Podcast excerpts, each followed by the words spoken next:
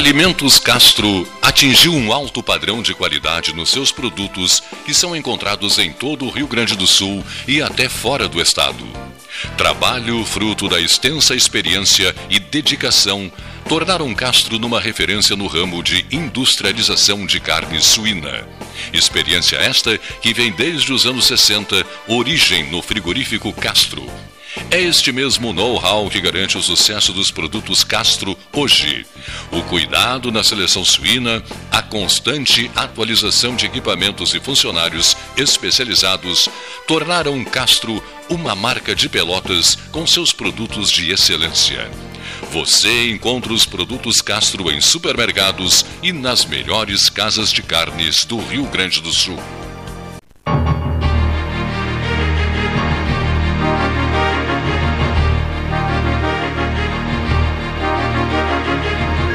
Ouvintes, boa tarde. Vigésimo, vigésimo segundo dia de dezembro de 2023.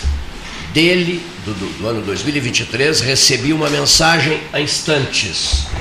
Amarrem-me se possível. Eu não quero ir. Eu quero ficar. Por favor, me amarrem.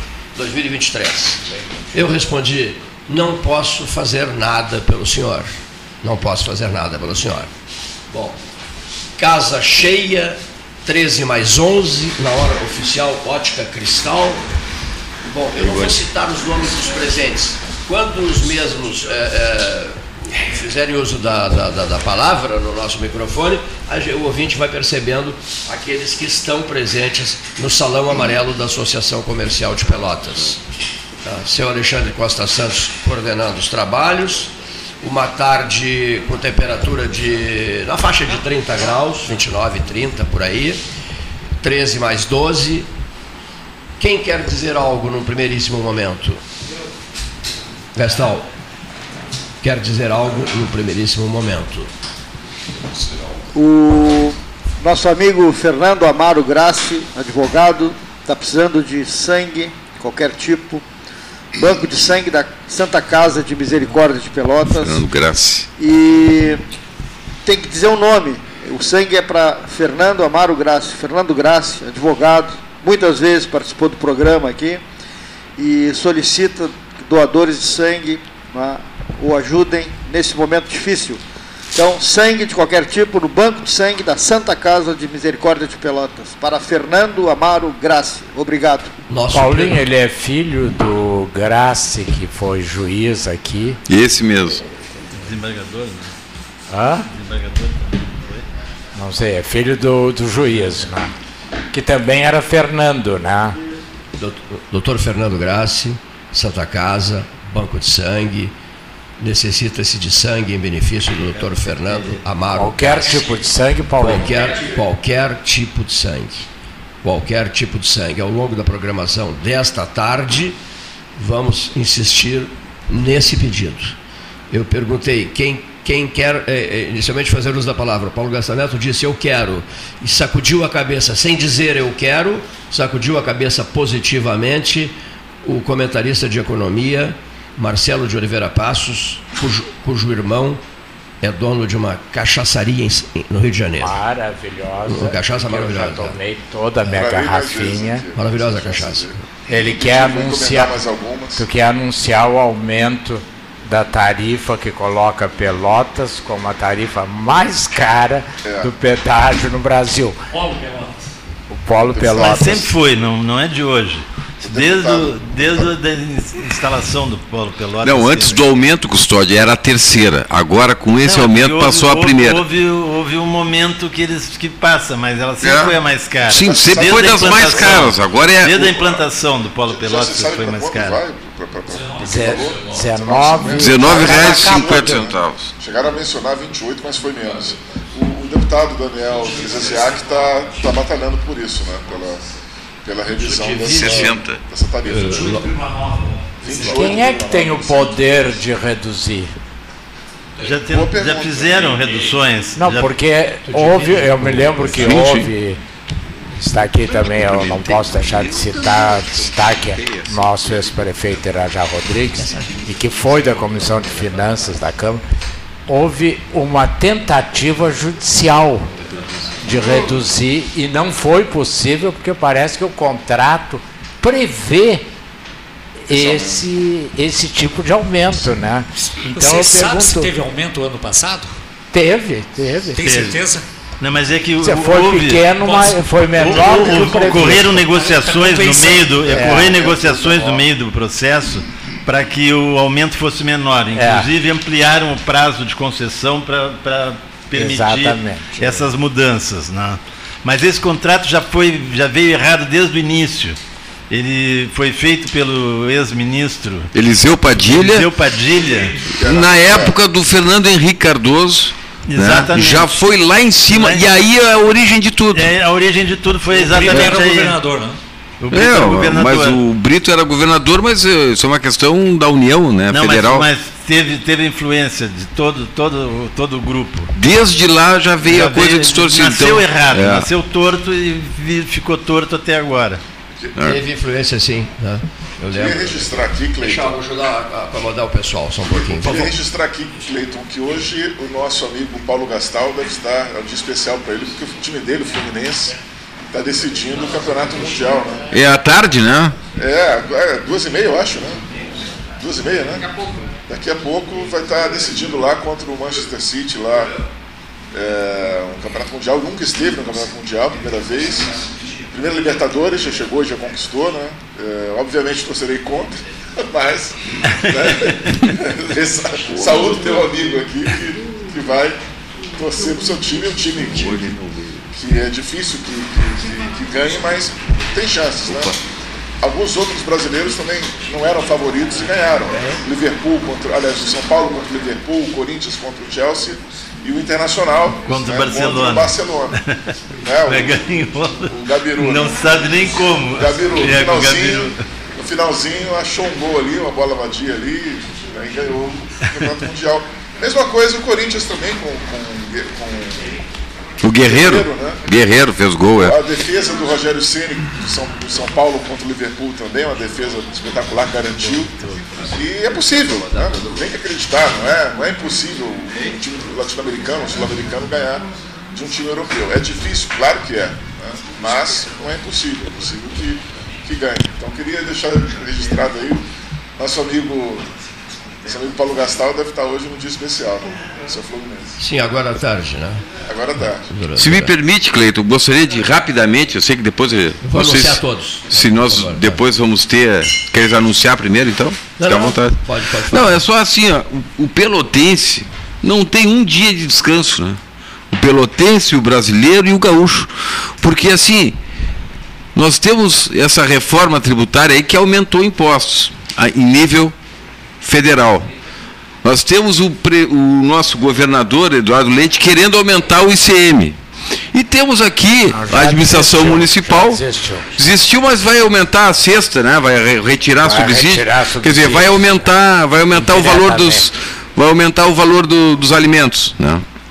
Vai penalizar todos também. E agora a prefeita também entrou com um pedido na Câmara para aumentar impostos também. Que vai penalizar a nossa população, né? com aumento de IPTU, com a, com a taxa do lixo também, né?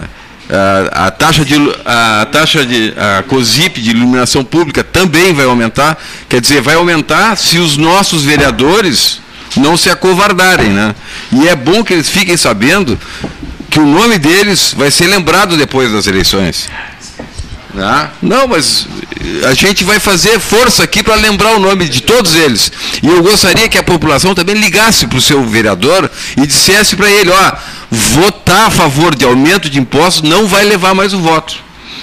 Ah, eu acho que tem que haver uma mobilização também da população para não deixar isso aí, não deixar isso aí acontecer.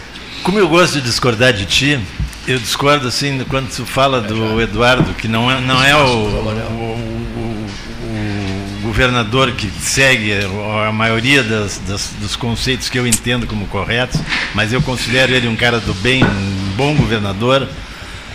Eu não estou dizendo que ele é do mal, não, só estou dizendo que é mais não, um. É mais um. Terminar, né? Nós estamos sempre penalizados. Eu dizer aqui. o seguinte: que ele estava fazendo o que era o mais correto porque ele estava fazendo uma, uma coisa pensando no futuro do Rio Grande do Sul, não pensando só no presente.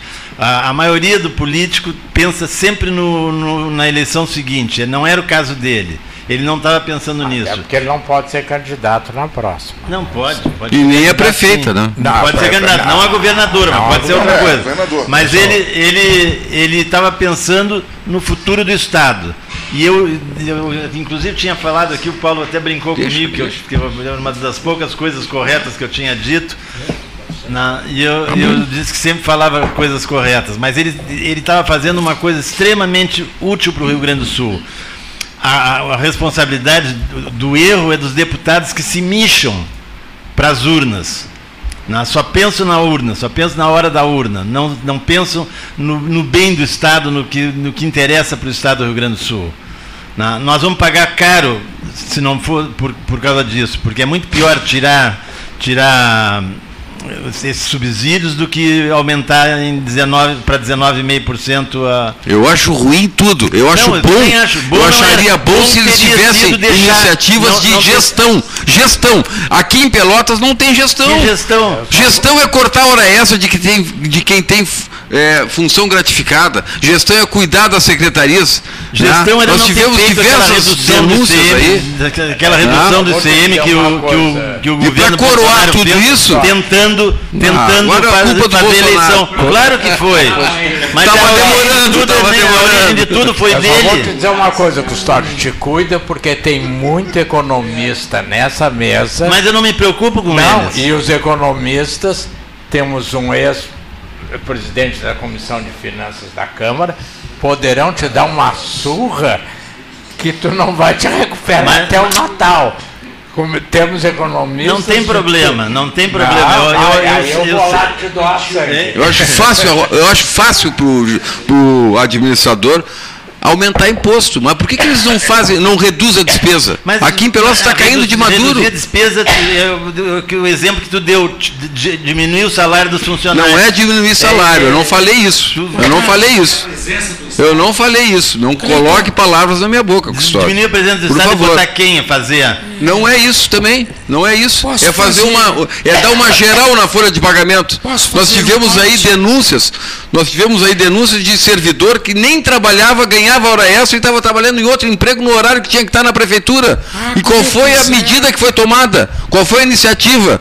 Teve alguma revisão da folha de pagamento para saber quem é que está, se estão de fato trabalhando? Mas, mas tu saiu não, pouco não, governo, não, não fazem nada. Não, não saí há pouco, saí em 2020. E na minha secretaria, quando eu estava lá, tinha gestão, meu amigo. E na dos outros? Não... Ah, não sei, não respondo por dos outros. Do, fazendo eu respondo por governo, mim. responde por tudo. Não, não, não, senhor. Assim, não, não, mas assim. tu está equivocado. Eu, eu respondia por tudo. Se tinha coisas erradas nos outros lugares, eu tinha que abrir a boca para que fossem consertadas. Bom, isso aí é o, o, o papel do por prefeito. Isso lá no reino da Inglaterra está chegando o representante do rei. E ele? Ah, no reino da Inglaterra não tem essas confusões. Nós temos um número expressivo de... ter sido condenado com a Dilma. Então. Senhores, nós temos um número expressivo... Eu não trabalhei com ela. Eu, nós temos. Não ali no, eu, eu no, sou, no governo federal. Olha aqui, ó, o camarada precisa dizer isso. Nós temos um número expressivo de convidados na mesa cheia. Vou citar os nomes de todos os presentes aqui. E temos uma, uma, digamos assim, uma programação a cumprir na tarde de hoje, envolvendo a todos, num balanço, enfim, uma avaliação do ano 2023 e vamos também, o 13 horas das empresas Telbonov, na marca Telbonov, que em 1995 criou o 13 de bronze, né, para homenagear é, figuras marcantes na Vila da Cidade. Esse 13 de bronze deveria ter sido entregue na metade do ano, ficou para o final do ano, oferecido ao Colégio Gonzaga ao seu diretor Carlos Santo e não só o colégio, a banda do colégio, o colégio, as ações do colégio. E o diretor do Colégio Gonzaga está aqui conosco para receber o 13 de bronze com a marca Telbonov, ano 45, ano 45 do 13 horas, né? Ex-alunos como eu. Quem foi ex-aluno aqui dos presentes? Ex-aluno do Gonzaga. Gonzaga? Custódio, ex-aluno, Varoto, ex-aluno, Júlio César Schwantz de Oliveira, ex-aluno, Longaray, ex-aluno, Bonifácio Pete, ex-aluno. Quem mais? Eu trabalhei no Gonzaga ah. e o professor também, Hernani, trabalhou na, no curso de economia que funcionava no Gonzaga. O curso de economia da UFPEL funcionava no Colégio Gonzaga, então trabalhei no Colégio Gonzaga. Ali nasceu a economia? Ali nas... Não. Pô, tu só tem cara de jovem, então. A economia nasceu ah, naquele prédio. Muitos anos atrás, Muitos anos atrás nasceram. Ei, Marcelo, tu só tem a cara de jovem, então. Ah, é. é tive a, a jovialidade. No microfone. É. Eu até vou propor o seguinte, olha aqui, eu vou propor o seguinte, senhores fotógrafos presentes, eu vou pedir ao. Eh, até por, por, uma, por uma relação forte que ele tem com o Gonzaga, conosco, com o 13, com a banda do Gonzaga, o Júlio César, né? O Júlio César Schultz de Oliveira, que é alto, né? aparecerá bem na foto, olha aqui, ó. É, diante da, da imagem da Basílica aqui. Vamos, fazer isso, vamos aproveitar e fazer isso agora? Ele né? é alto, mas a voz de baixo profundo. É, a voz, o problema é, é a voz. O problema dele é a voz, não tem voz. Olha aqui, ó. Eu o Júlio César aqui, fique aqui em frente a a, a, marca do 13, que é, é, digamos assim, a Basílica de São Pedro, né, onde, onde o programa foi inventado, criado em 1978, e o diretor, Carlos Santo, que venha para cá, por gentileza. Né, enquanto isso, eu vou pedir que eu vou pedir, eu vou pedir que o, que o, que o, que o Hernani Ávila dê um recado. Enquanto ele dá o recado, eu faço a foto. Eu, eu também sou fotógrafo, né? E Carlos Quer Santos... substituir o Sebastião Salgado, mas é. ainda é. falta um pouco. Boa tarde, ouvintes. Boa tarde, integrantes da mesa. 13 horas, pois para mim é honra muito grande, Cleiton, como aluno do Colégio Gonzaga, que o Gonzaga não tem ex-alunos, uma vez gonzaguiano, sempre gonzaguiano. E é uma enorme honra para mim poder, neste momento, fazer a entrega deste troféu ao nosso diretor, ao professor Carlos Santos, diretor desse tradicional estabelecimento de ensino da nossa região, que há décadas forma cidadãos e cidadãs para o Rio Grande do Sul, para o Brasil e para o mundo. É uma elevada honra, a minha também como, como funcionário, como locutor desta rádio, poder fazer essa entrega, essa homenagem ao nosso diretor, professor Carlos Santos. A merecida homenagem, professor. Como, como gato pelado, eu tenho a honra de cumprimentar o diretor do Colégio Gonzaga, porque tive, e disse a ele no elevador, tive grandes amigos lá. Dentre eles, por causa do esporte, Orocindo Caroço, Mário Azevedo, Real, então, meus cumprimentos a eu que passei 10 anos no Colégio Municipal Pelotense, sempre tive essa honra de nas, e mais. O Colégio Gonzaga disputava os campeonatos La Salista, ganhava em todas as modalidades e não ganhava no vôlei.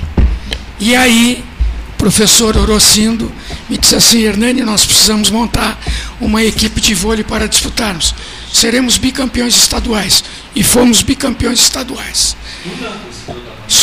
Mas, na época, na época, tu has de entender, na época se criou o vôlei, na época, há 20, 25 anos, lembras do ah, Maurício? era mais baixo, o meu irmão, o meu irmão que era baixinho. Lembra, lembra do Maurício? William. Quando jogavam 5 por 1? Um, não adianta ter envergadura voz tonitruante às vezes. O meu irmão, que era baixinho e amigo do Hernani, uh, quando era, jogava basquete, era baixinho, foi campeão estadual e cestinha do campeonato. E era baixinho naquela época. Depois ele cresceu mais, mas na época Professor era baixinho. Caro, só me permita, antes do seu agradecimento, eu fico muito feliz em estar aqui com vocês, mas ao entrar aqui eu fiquei emocionado como estou agora. Vejo o nosso ex-prefeito Irajá Andara Rodrigues, que é uma pessoa, e ele sabe por quem eu nutro, um apreço singular e uma admiração eterna por tudo que ele fez em Pelotas. Quem conhece esta cidade, antes de Irajá, e quem conheceu, quando ele e um secretário de planejamento rasgaram Pelotas em todos os sentidos, em, em todos os sentidos, geograficamente falando, e todas as e todas as avenidas que nós temos hoje. E transitamos graças ao estimado Dr. Irajá Andara Rodrigues e ao Edgar Henrique Clever, que à época foi o secretário de planejamento da cidade. Então receba o meu abraço e o meu beijo respeitoso ao senhor. Muito obrigado. Isso me força a dizer algumas coisas. Deixa só o professor Carlos Santo agradecer a homenagem, chefe. E depois eu falo. E ótimo. Eu, eu só queria agradecer 13 e a todos vocês pela homenagem ao Colégio Gonzaga. E a gente está num momento uh, do colégio bastante gostoso, agradável. Nós fizemos ontem a formatura do terceiro do ensino médio e tivemos a comprovação através dos discursos, através da, do comportamento, do tipo de ser humano que a gente está realmente formando dentro da escola. E a gente ficou muito feliz com a educação, com o respeito, com a ideia de inclusão, com a ideia de não discriminação, que se é, perpetuou dentro da escola através das cabeças dos jovens é, de 15, de 14, de 13, também dos 18. Então é muito bacana, a gente está muito orgulhoso do tipo de jovem que a gente tem lá dentro hoje e a gente fica bastante satisfeito com a educação que estamos criando. E também muito uh, orgulhosos da banda que nós temos, porque na verdade a banda que temos é uma banda criada por pessoas é, voluntariosas, pessoas com grande capacidade de afirmação, porque nos tempos de hoje, em que os jovens já não têm mais esse espírito de sair na rua, raramente ele gosta de aprender música, mas ele não gosta de fazer esse tipo de movimento. Ele prefere ouvir no Spotify, no ouvido. Então ele tem, temos hoje um tipo de jovem é uma geração touch. E nós temos uma banda onde eventualmente aparece um jovem e é muito agradável de ver, mas temos muita gente valente, perpetuados desde 1975 que ainda estão lá. Os tricampeões, ainda temos alguns lá na, tocando na banda. Isso fazem apenas 48 anos. Então a ideia básica de que temos lá pessoas com muita vontade, com bastante determinação, e isso nos dá bastante orgulho, porque a musicalidade da banda é fantástica e a representação que o Gonzaga tem através dela também é maravilhosa, porque nós estamos perpetuando também a cultura da cidade de Pelotas. Nós não podemos abandonar o que nós temos de coisas boas do passado. Nós não viramos a página e começamos de novo. Nós somos um resultado daquilo que se fez feito antes. Então a ideia da cultura que a gente resgata nada mais é do que uma continuidade do passado que muita gente investiu. E isso é fantástico, que a banda está fazendo exatamente isso através dos anos que vem vindo e a gente quer que ela continue ainda ativa por muito mais anos ainda. Há 20 anos atrás, quando eu assumi o Colégio Gonzaga, a banda estava a todo vapor. E hoje, 20 anos depois, com os mesmos integrantes básicos, continua a todo vapor. Isso é bacana de ver. Quantos alunos vocês têm hoje? É, eu diria, Varoto, que hum, neste momento estamos migrando para ser a maior escola de novo da cidade. Nós já estamos ultrapassando 1.700. Então a ideia é de que o Colégio Gonzaga está assumindo a sua, o seu protagonismo na cidade de Pelotas, como sempre teve, né? com uma educação de bastante trabalho, uma equipe. Ainda hoje teremos uma reunião às quatro da tarde, onde a gente junta portaria, recepção, é, secretaria, é, manutenção, é, pessoal da limpeza, professores, pessoal da, da administrativo, do financeiro, da tesouraria, e onde a gente junta todo o pessoal porque a gente trabalha na, no seguinte sentido: a escola não é dentro da sala de aula apenas, a escola começa na porta. Nós não ensinamos com aquilo que a gente fala apenas. A gente ensina com o exemplo que a gente realmente faz. Então, a maneira como a gente pratica, a maneira como a gente respeita, a maneira como a gente eh, trata as pessoas, isso perpetua na cabeça dos jovens e a gente tem um aprendizado realmente, realmente relevante. E é isso que a gente tem que fazer sempre. E por isso eu misturo toda a equipe, porque a ideia é de que eles são uma equipe de trabalho. O professor não pode dar aula se ele não tiver alguém que limpe a sala e alguém conserte. Ao mesmo tempo, o pessoal da secretaria coloca aluno para dentro da sala de aula e faz com que ele tenha mais carga horária. Então a ideia de que temos um conjunto andando e ele em sintonia é perfeito. Então esta é a ideia do colégio hoje e a ideia que a gente quer cada vez mais perpetuar, porque foi muito difícil mudar a cultura na forma como se pensava antes. Levamos muito tempo, muitos, muitos anos, mas agora já estamos com ela sedimentada e agora quem destoa aparece rápido, porque fica fora, com a cabeça para fora da água, aí é fácil de enxergar.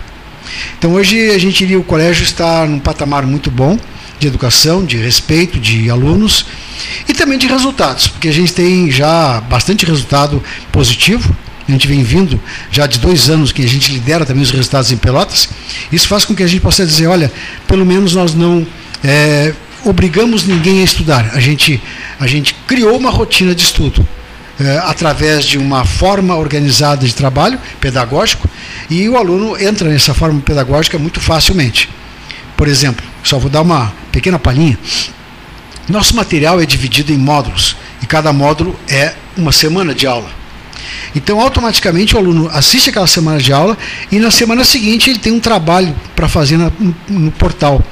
Um trabalho são 10 questões de cada uma das disciplinas que ele trabalha, ou seja, é, 10 questões não feitas em cima da, em cima da hora, não, são 10 questões planejadas, todas tipo Enem, todas no mesmo padrão, com habilidades e competências. Então ele já vem treinando semanalmente, então ele cria um hábito de estudo. Por um lado, o professor não pode atrasar o conteúdo, por outro lado, sim, se atrasar o conteúdo, ele não faz o tema, porque na, na, plataforma fecha em seguida. E por outro lado, o aluno cria uma rotina de estudo bastante positiva. Isso faz com que ele chegue na prova com uma nota boa, não que ele tenha estudado muito a prova, mas porque ele vem estudando desde a primeira semana de aula. Então, isso é uma forma que a gente criou de, eh, de trabalho que realmente fez com que tenhamos cada vez mais alunos estudiosos. A partir de 2024, trabalharemos com a inteligência artificial. A inteligência artificial ela vai ser utilizada para auxiliar os estudantes no sentido de vislumbrar em cada um eh, quais são as, as suas deficiências e a partir da, da, do momento que se detecta a deficiência de cada aluno, então a inteligência artificial programa uma forma de estudo para ele poder tapar suas deficiências e seguir adiante com mais vontade, com mais certeza. A ideia de inovação também está presente. A gente trabalha cada vez mais com ideias novas e com pedagogia acelerada, mas sempre no sentido de que a educação possa ser presente na cabeça deles. Muito bem, com os meus cumprimentos em nome da equipe, o ex-prefeito. Tá, tá, não, o já tinha pedido antes. Não, não, senhor, não, senhor. Ah, então troca. Estamos homenageando. Não, vontade, É que ele vai falar em nome do rei. Professor Carlos, é, agradecer a sua presença neste dia tão importante, da nossa atividade. Cumprimentá-lo pela pelo troféu recebido. Eu ia fazer uma pergunta, mas ela já foi respondida. Era, porque ontem eu tive um debate muito grande no ontem à tarde, sobre a diferença do, do aluno e do estudante. E o senhor acabou de esclarecer. O que, que o Gonzaga faz para que o aluno seja um estudante, e não apenas aquele que frequenta a aula no estudo. Já foi respondido. Entendeu? Minha satisfação. Parabéns por tudo o Gonzaga está realizando.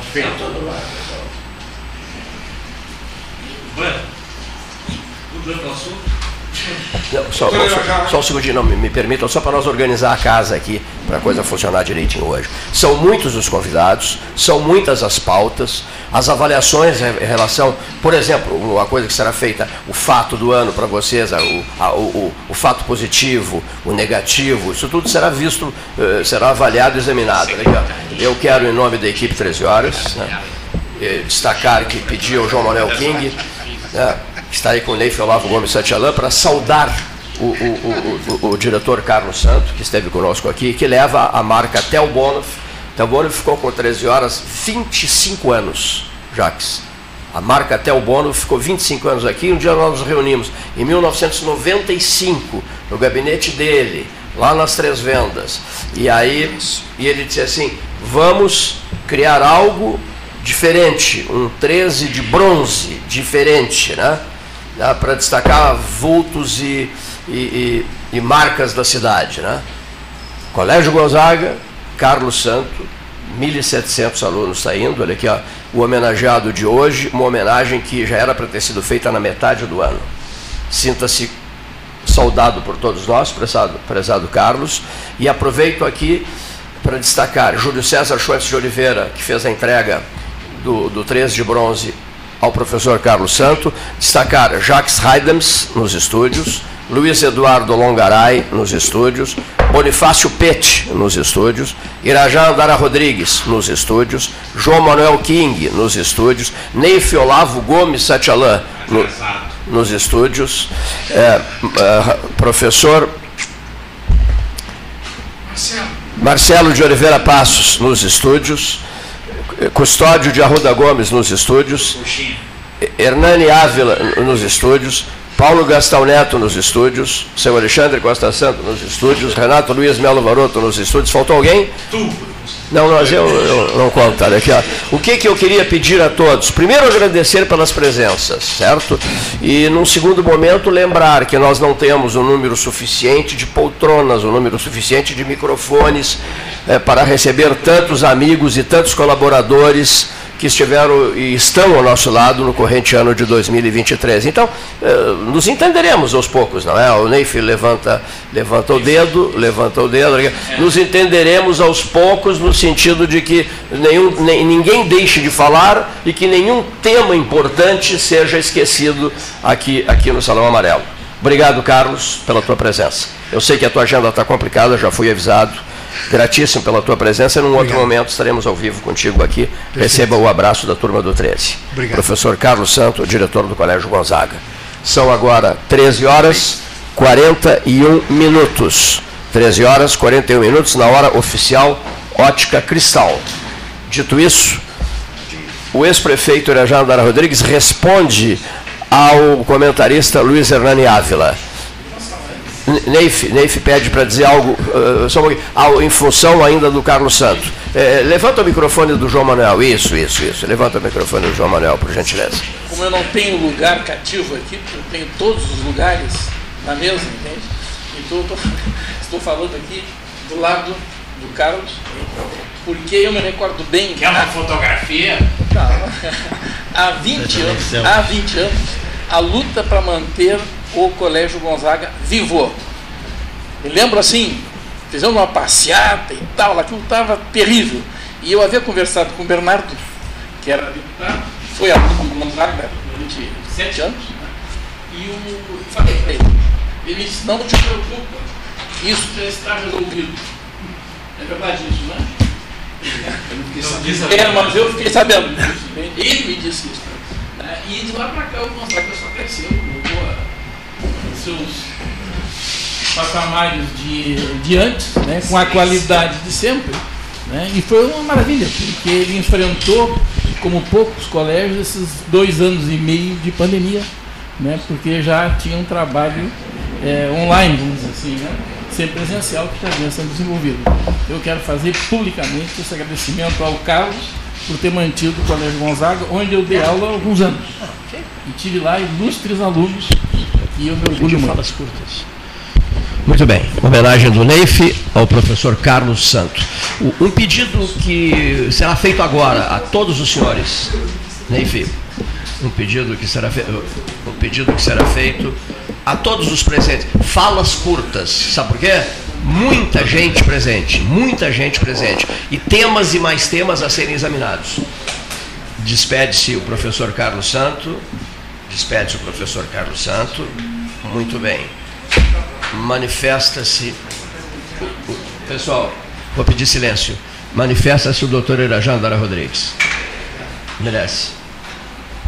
A razão de ter vindo aqui, eu que andei tão ausente durante tanto tempo, é mais uma vez colher a oportunidade para abraçar essa turma toda, em especial o Cleiton pela coragem, pela disposição permanente e dizer que eu não poderia encerrar este ano sem manifestar a minha enorme expectativa de que tudo aquilo que se falou e que se tem falado em matéria de faltas, de deficiências, de tristezas, em Pelotas, tudo isso, no meu entender, passa a ser muito pequeno a partir deste instante, quando Pelotas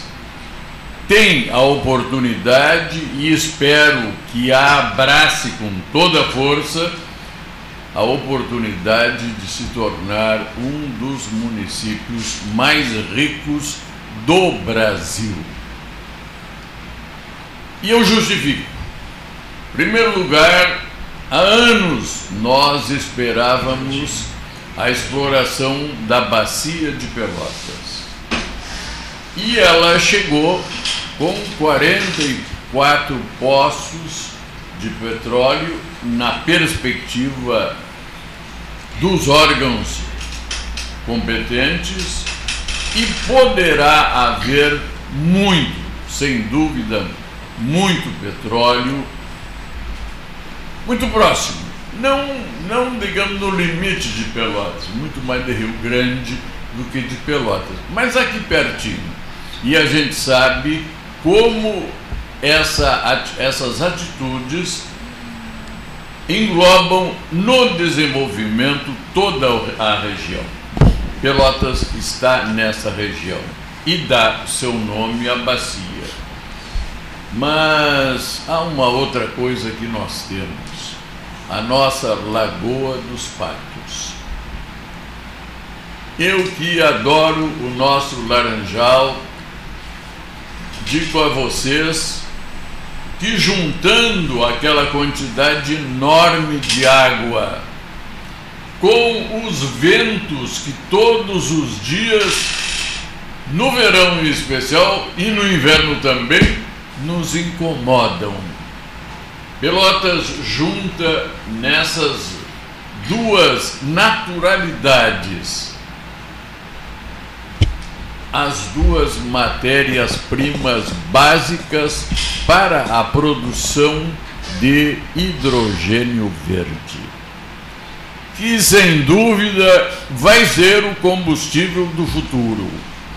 Já começa a ser no presente devagarinho, mas no futuro eu não tenho dúvida que, uma vez que os nossos, nossos ventos são suficientes para movimentar toda uma estrutura eólica e que nós temos uma lagoa doce, enorme, esperando por nós. Eu lhes digo que basta agora juntar esses fatores e nós teremos possibilidade de iniciar um progresso, um processo, aliás, de desenvolvimento enorme. Vai depender, é claro, de cada um de nós. Eu até já fiz o início da minha parte. Eu pedi no dia que esteve aqui o governador eu pedi a ele que me mandasse uma cópia desse estudo que o Estado contratou com uma consultoria especializada e que sei que custou 1 milhão e 400, razão pela qual eu entendo que tem que ser um excelente trabalho, porque eu quero pessoalmente me dedicar a esta luta de buscar transformar Pelotas num polo de produção de hidrogênio verde e de insumos para adubos e fertilizantes. Então, acho que este é um momento extraordinário para a nossa terra, juntando o combustível de ontem com o combustível de amanhã. Nesse momento, me parece que se pode vislumbrar um grande destino, um grande desenvolvimento para a nossa terra e toda essa região. Era isso que eu queria convidar a todos para se integrarem, não sei bem em que, mas se integrarem num momento extraordinário para fazer Pelotas voltar a crescer muito. E eu agradeço a manifestação do meu prezado amigo, os amigos sempre fazem essas bondades, para lhe dizer que foi um prazer dar um empurrão num determinado, um determinado momento da minha vida. E realmente é preciso reconhecê-lo. Deu para fazer algumas coisas importantes pois eu tenho já alguns anos vividos e espero ter muitos mais para participar desta outra arrancada em direção aos dias extraordinariamente melhores que eu tenho o prazer de prever Pelotas terá. Muito obrigado pela oportunidade, Cleiton. Muito obrigado ao nosso professor, consultor. E meus parabéns também à turma do Gonzaga, porque eu não estudei ali, mas sem dúvida nenhuma são grandes impulsionadores do progresso de sempre da nossa terra. Muito obrigado. Ex-prefeito Irajandara Rodrigues, ex-deputado federal, constituinte, e, constituinte ex-presidente da Comissão de Orçamento e Finanças da, da poderosa Comissão de Orçamento e Finanças da Câmara dos Deputados. Ainda não falaram, Cleiton, o Bonifácio Pete e o Jacques Raidames. Eles estão de espectadores. Eu, eu, eu diria o seguinte, é. a maioria não falou ainda. Não, a maioria já falou. Vamos e, lá. E, e, e, agora chega o Eduardo Carreira, que vai ter que aguardar vou, vou, vou, tirar o microfone do Maroto aqui para cumprimentar os nossos ouvintes. O pessoal da mesa, boa tarde. Boa tarde. Nós estamos aprendendo aqui e, e viemos hoje ao programa convite do Cleito, sempre generoso. Para dizer, Cleito, em relação ao ano, né, o nosso acompanhamento sempre, em especial com, as, com a geopolítica da América do Sul, né? as movimentações atuais na Argentina, a mesma Argentina que é a terra do, do, do, do teu amigo Papa, né? E, e sobre essas discussões políticas, realmente ela é um pouco cansativa, mas uh, alongará enquanto os governantes acharem que a saída para o poder executivo, sobretudo, é aumentar a arrecadação, o caminho que nós temos é esse. Tá? Só, e um detalhe só com relação ao governo do Estado. Eu não gosto até nem de citar nomes, mas a gente combate muito os políticos. Já fosse político, a maioria das pessoas aqui da mesa, nós já fomos políticos, ou eleitos ou ocupando cargos Mas a gente públicos. Continua, não vai deixar nunca de ser. Só que a maioria de nós tivemos outras atividades. Eu lamento, minha visão muito pessoal, eu lamento que o atual governador e a nossa atual prefeita não tenham sido uma vez no dia empreendedores, para saber o que é estar do outro lado do balcão, gente que gera renda e riqueza, emprego. Né? Então é fácil no canetaço virar, como eu digo, vira o cidadão, pega pelas pernas e tira a, até a última moeda do bolso. Tá? Situação de Pelotas. Eu sei que é complicado, a gente está na nossa terra aqui, mas nós temos um dos IPTUs há muito tempo, dos mais altos do Estado. Né? Nós temos um ITBI mais alto, todos os impostos, entrou o lixo, entrou a iluminação, inicialmente tudo com valores pequenininhos e vem a, a, correção. Então, é lamentável e a única pergunta que o atual governo, os governos do Estado anteriores não respondem é porque, ano após ano, a população do Rio Grande do Sul diminui. Né? Aonde vão os gaúchos que aqui estão, estudaram, aprenderam e vão embora. E agora parece que também, pelo último censo, até a população de Pelotas também está diminuindo. Então é uma pergunta que os poderes públicos não respondem.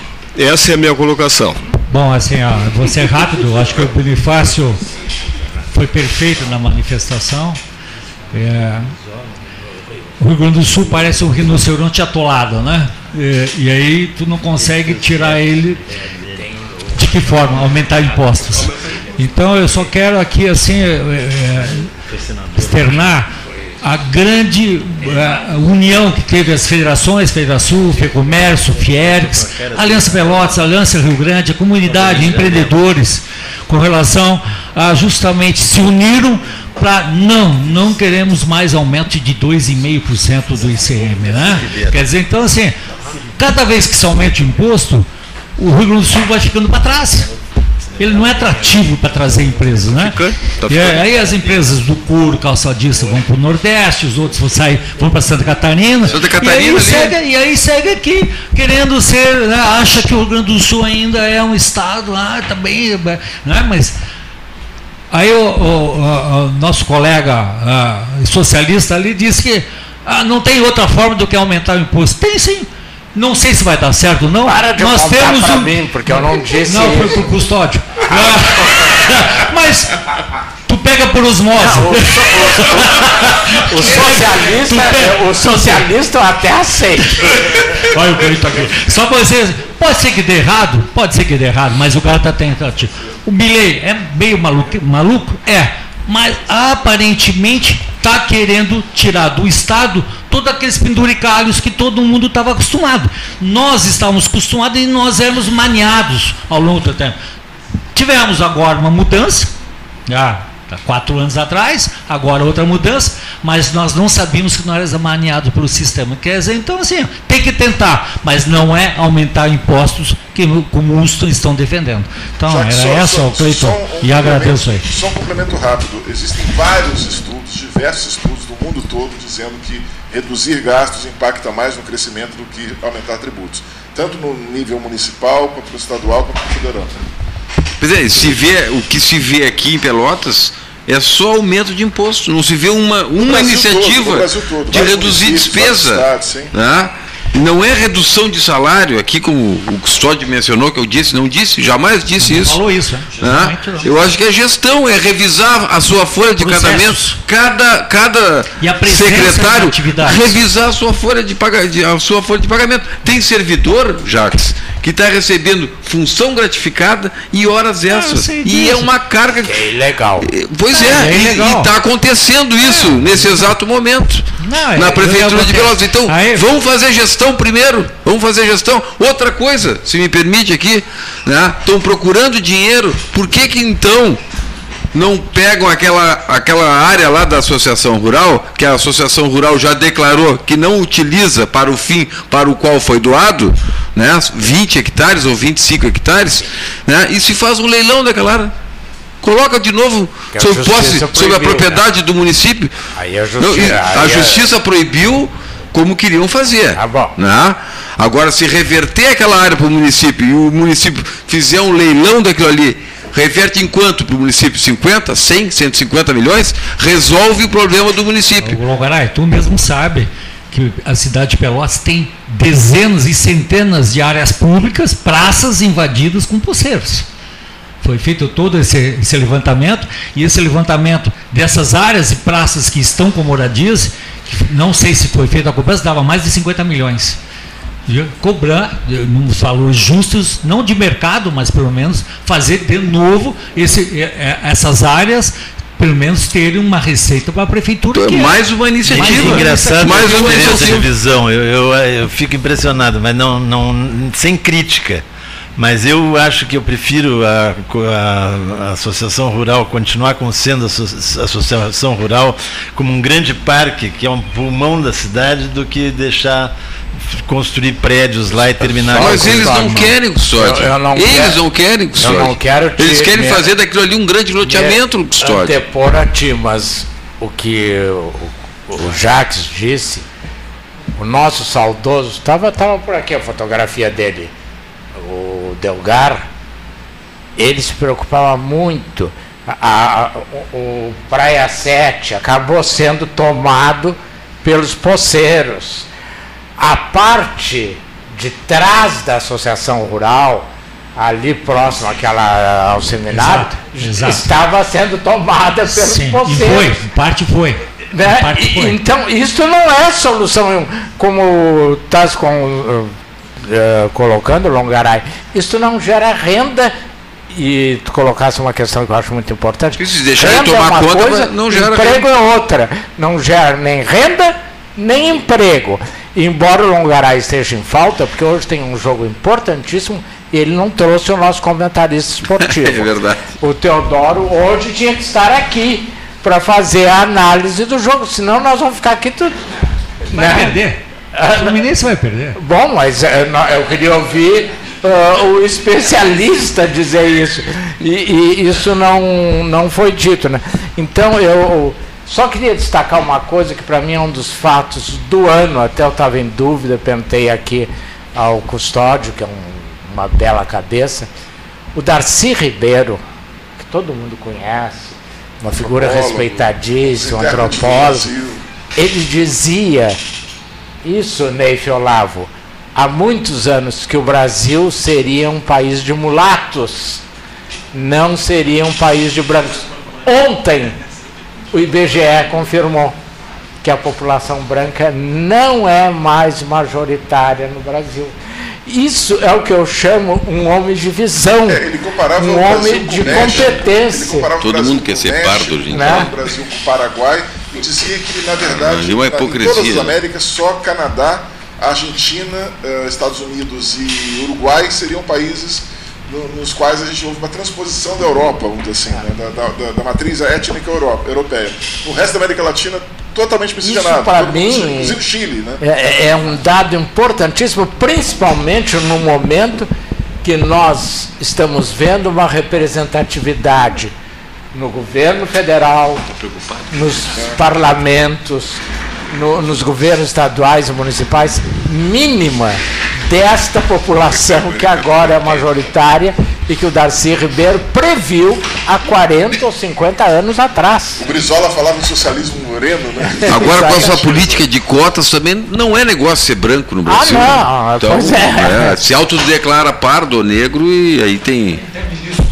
Tem várias, né? Tem cotas para tudo. João, então. João Manuel King quer, quer fazer. Já que estamos falando em fatos do ano, talvez muitos de vocês tenham assistido nessa semana na, na Bandeirantes a entrega dos prêmios das cidades excelentes.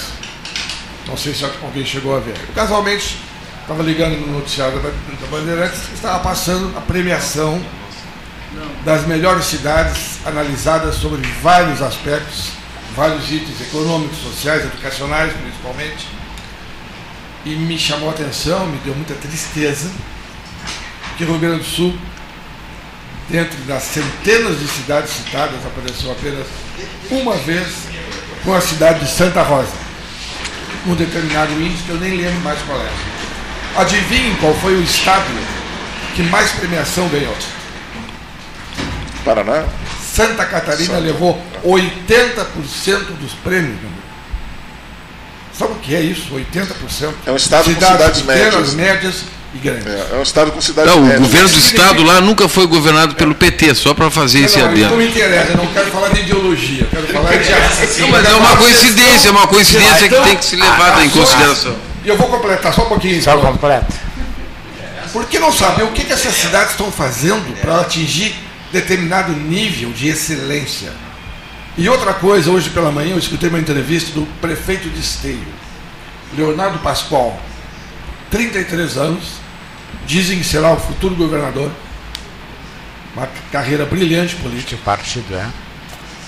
Leonardo Pascoal. Não, partido. Partido é liberal. É. é. O que, que esse rapaz fez recentemente? Aqui se fala em aumento de impostos, se fala em uma série de ações.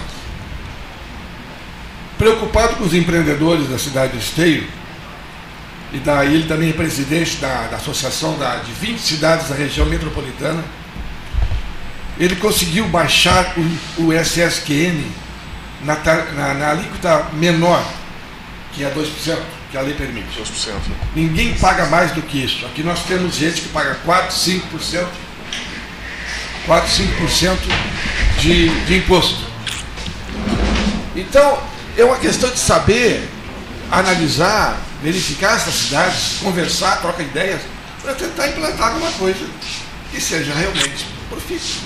Eu só queria completar essa tua informação rapidinho, que Santa Catarina, quando o doutor, eu, aqui vários, eu falei no Darcy Ribeiro, que era uma figura excepcional, quando o Dr. Hermann Blumenau deu início à colonização daquela área que hoje é Santa Catarina, ele trouxe todo um nível cultural que o Rio Grande do Sul não tinha.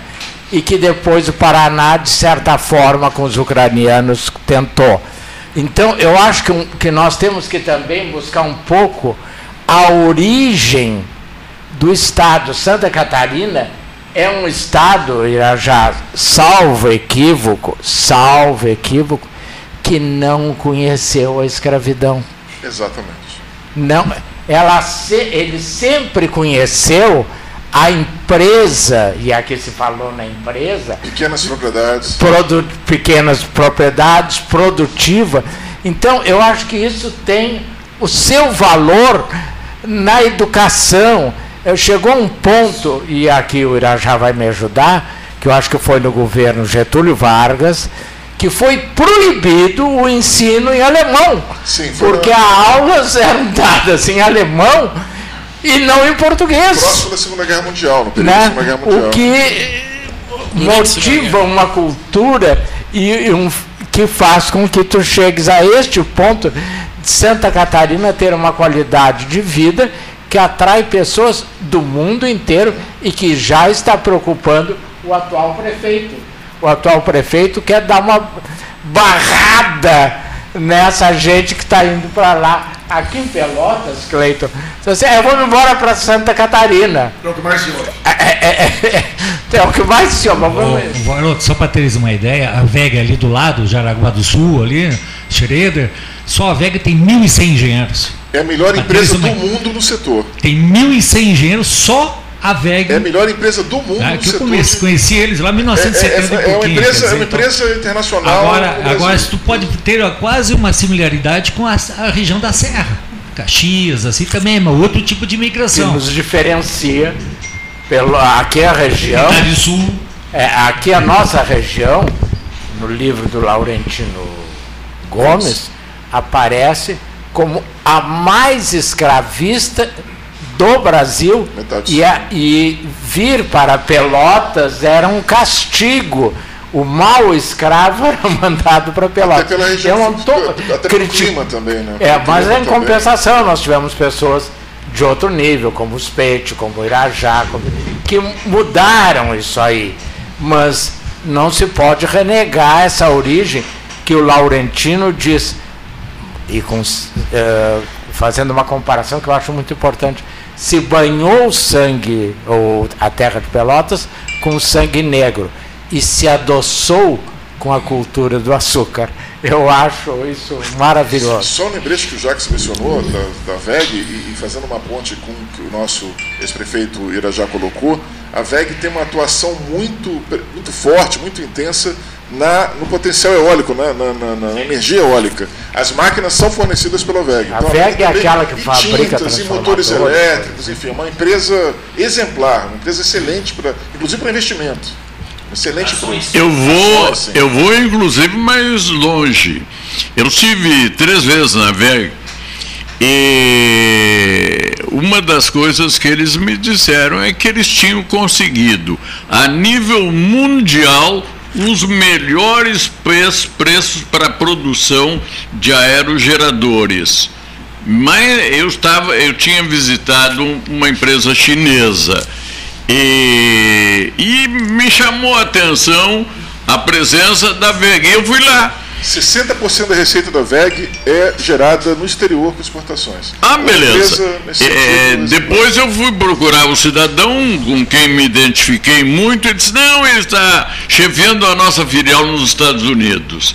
E isso dá uma dimensão. Mas agora, e eu voltei lá, porque eles estão se começando para preparar todo o sistema de transformação de água em gasolina. Eles estão trabalhando em produção das máquinas para fazer hidrogênio verde. E isso nos dá uma dimensão de como esta gente está antes de nós, está longe de nós, mas nós podemos dar uma apressadinha agora e chegar perto deles. Já agora tem um carro piloto passou na televisão essa semana com a água como combustível. Né? Com hidrogênio verde. Quer dizer, é uma coisa sensacional a gente olhar, a, olhar o, o a água é, insípida, inodora, todas aquelas características, e ver amanhã um, um simples choque que movimenta a, as, as, o interior das moléculas vai poder transformar isso no grande combustível do mundo. Agora, para quem está querendo ir para Santa Catarina, eu quero dar uma outra notícia que eu fiquei sabendo. É que Camboriú e, e as proximidades de Joinville são as primeiras no sul a desaparecer com o aumento do calor terrestre e o aumento do nível dos oceanos. Então, vamos ficar por aqui mesmo, porque eu acho que é muito bom isso aqui. Eu queria, se não solicitar a todos agora é o seguinte, é um jogo rápido de, de os senhores em relação ao ano de 2023, que era uma das propostas do programa de hoje, né? mas em tempo curtíssimo. Né? A fala começando pelo, pelo Neif, né? depois o Antônio Hernani. Olha aqui, ó, o Luiz não, Luiz Hernani. Não é, não, não, não, não, tá. não tem mais nada a ver com 13 horas. O Luiz Hernani Ávila. Olha aqui, ó. Então, 2023, o impacto desse ano 2023 na mente de vocês? Como é que vocês estão saindo desse ano 2023? Carregados de preocupações, pessimismos, etc., frustrações, expectativas favoráveis para 2024, dizer, mas realmente numa fala curta para que todos, todos se manifestem e para a gente possa passar para a questão seguinte a posteriori. 30 segundos. Leif. Olha, Cleito, analisando o que vem acontecendo nesse ano de 22, de 23, né, a perspectiva em algumas áreas, principalmente na área da política, não me parecem boas. Né? Por quê? Porque nós estamos é, às portas de um grande conflito entre determinados setores que comandam o país. Eu imagino que nós estamos assim próximo do conflito entre o legislativo e o judiciário. Ele está se anunciando. Isso não é novo. Isso já aconteceu em outras épocas. Né? E o resultado nunca foi bom. Quer dizer, não há um, um entendimento de que nós temos um enorme potencial para não precisarmos dessas é, resenhas, dessas, dessas picuinhas que hoje se vê no âmbito da política. Porque nós somos todos políticos aqui. Né? Ninguém aqui é, é não é político, todos somos políticos. Né? E o político tem por obrigação cuidar da cidadania. Mais do que a cidade, a cidadania, essa é que é a verdade. Né? E a cidadania tem que se preocupar com o capital humano. E o capital humano tem que ser o nó de conexão, de ligação, né, entre os outros capitais, seja o natural, seja o social, seja o econômico, não interessa, é qualquer um deles é o humano. E isto não está sendo pensado. Quando vocês falavam aqui aumentar impostos, né, eu sempre ouvi dizer que, que diminuir impostos pode gerar mais renda. Né, e eu Curva acho que é isso mesmo. Curva de Laffer. Pois é, eu mas a primeira vez que eu ouvi disso, olha, foi do Bernardo. Quando Sim, ele. É curva né? de Laffer, é isso. Exatamente, né? E, e realmente funciona. Agora, a curtíssimo prazo, quando a preocupação dos políticos é arrecadar de uma maneira furiosa, sem uma previsão de boa utilização disso, e daí estão as manobras dentro do nosso legislativo, em cima de uma série de, de fatores, todo mundo conhece, não precisa citar, entende? Com o intuito de aumentar a arrecadação, né? por um lado, e liberar recursos que não seriam os prioritários mas que beneficiam, por exemplo, o legislativo. Isso está acontecendo. Isso é fato. Se isso não tiver um freio, se as pessoas não, eh, não assumirem todas né, que isto é um problema, a tendência é aumentar. A tendência é aumentar. A gente se sente prisioneiro até da palavra. Por quê? Porque uma palavra mal colocada, por mais correta que seja, por melhor que seja, por mais que indique a verdade, ela pode ser uma arma contrária à nossa vontade. Hoje nós temos medo de reagir a essa situação que eu estou colocando. E eu não vejo, a curto prazo, né, uma solução. Daí a minha preocupação com o ano que vem. Porque eu não sei como é que vai desaguar isso. Imagina, nós vamos ter uma eleição. A mais importante eleição é a de vereador e, e de prefeito. Porque é aqui que está, aqui nessa, é, na ação dos vereadores e prefeitos, é que está o, o, o mais importante para que as pessoas tenham uma vida melhor. Não é lá na, na bolha de Brasília. É aqui. É no município. É, a vida acontece nos municípios, não existe outro. Se a gente pegar todos os municípios, é o Brasil, então é aqui que as coisas acontecem. Né? E eu percebo que existe, e existe, uma insegurança das pessoas até para emitirem opiniões. A gente fica todo cheio de dedos para emitir opiniões. Né? Eu acho que a gente tem que. Tem a parte da oratória, tem gente que é boa na oratória, mas tem a parte da escutatória. Né? Quando surge um, um político eleito aqui nessa mesa, eu já disse para um deles, começou a falar, falar, não parou de falar, disse, só um minutinho. Aqui tu vai ouvir. Tem que falar lá no parlamento. Lá tu parla. Aqui tu ouves. Né? Claro que eu disse isso para esse político, eu me dava com ele e tive liberdade para dizer isso. Mas é o que eu penso. Ou seja, nós aqui no município não estamos sendo ouvidos por aqueles que nos representam nas assembleias legislativas, na Câmara dos Deputados e no Senado. Eles nos representam. Eles não estão lá por eles. Eles estão lá por nós. E se eles não estão nos representando, porque estão sendo de alguma forma cooptados, coagidos, sei lá como é que vai usar a expressão, né? Por que motivos lá nem é o caso aqui, entende? Se estão fazendo isso, eles estão errados.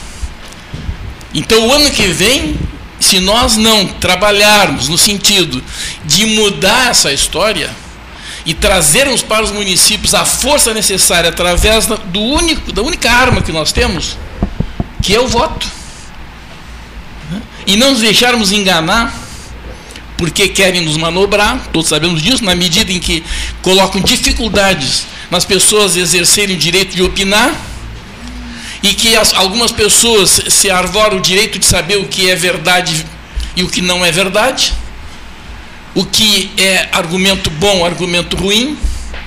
Como é que eu vou argumentar se eu não posso desfrutar de todas as verdades? Que é uma coisa meio, né? Então, Cleito, o ano que vem, se nós não cuidarmos e não nos cuidarmos, se seguir nesse andar, vai complicar. Luiz Hernani Ávila. Professor, depois dessa brevidade de explanação, que foi muito feliz, como sempre. Só 30 segundos. Mas aquilo que se vive na polis, na urbe, essas coisas todas, e não se tem renovação política, não há oxigenação. E é uma coisa, Cleiton, que há muitos e muitos anos a gente sabe mas muita, muitas pessoas que ocupam postos não conseguem dissemelhar o que é crescimento de desenvolvimento. Na economia, o professor Marcelo domina isso, porque tu tens o campo político, econômico, social, cultural, e aí tu chegarás. Se tu tiveres alternância no poder e as coisas forem mais equitativas, tu podes rumar. Agora, macro, enquanto tu tiveres na política, seja brasileira ou mundial, mas vamos nos colocarmos aqui, centrão. E o centrão é no maior, como vem para o Estado e vem as acomodações, e eu não vou transigir, eu não vou ceder, e sempre se cede, e tu ficas à mercê, às vezes, literalmente, de desequilibrados no sentido é, mais ofensivo da dignidade. Por quê? É, Tenta-se atingir um objetivo e aquilo é o caminho, é o rumo, é o norte. Se tu não conseguires disciplinar isso, fazendo com que as pessoas tenham uma reflexão crítica, crítica no sentido de saber o que nós estamos vivenciando, o que nós pretendemos e qual este caminho a ser rumado. Tu tens hoje num país, lastimavelmente, é, 30 a 35 milhões de pessoas que vivem abaixo da linha da pobreza. Aí tu vai dizer para mim, e daí, Hernani? E daí o que as pessoas têm que entender é que essa estratificação que é perversa deve ser corrigida. Ela tem que ser aniquilada buscando um reequilíbrio das pessoas. Então, se foi muito bom dizer que nós tínhamos uma sociedade que, de repente, Santa Catarina, porque tem menores municípios, e aí os que povoaram são aqueles que literalmente vieram com uma formação cultural e com posturas comportamentais diferenciadas e atingem o patamar em que estão, por que nós não fizemos isso no Rio Grande do Sul? Com todos os interesses, como diria o saudoso Leonel de Moura, é? ou então com todo aquele capitalismo político, político que tu tens aqui do doutor Getúlio Dornelles Vargas, o pai da população brasileira, o pai do homem brasileiro. E o que se fez de lá para cá?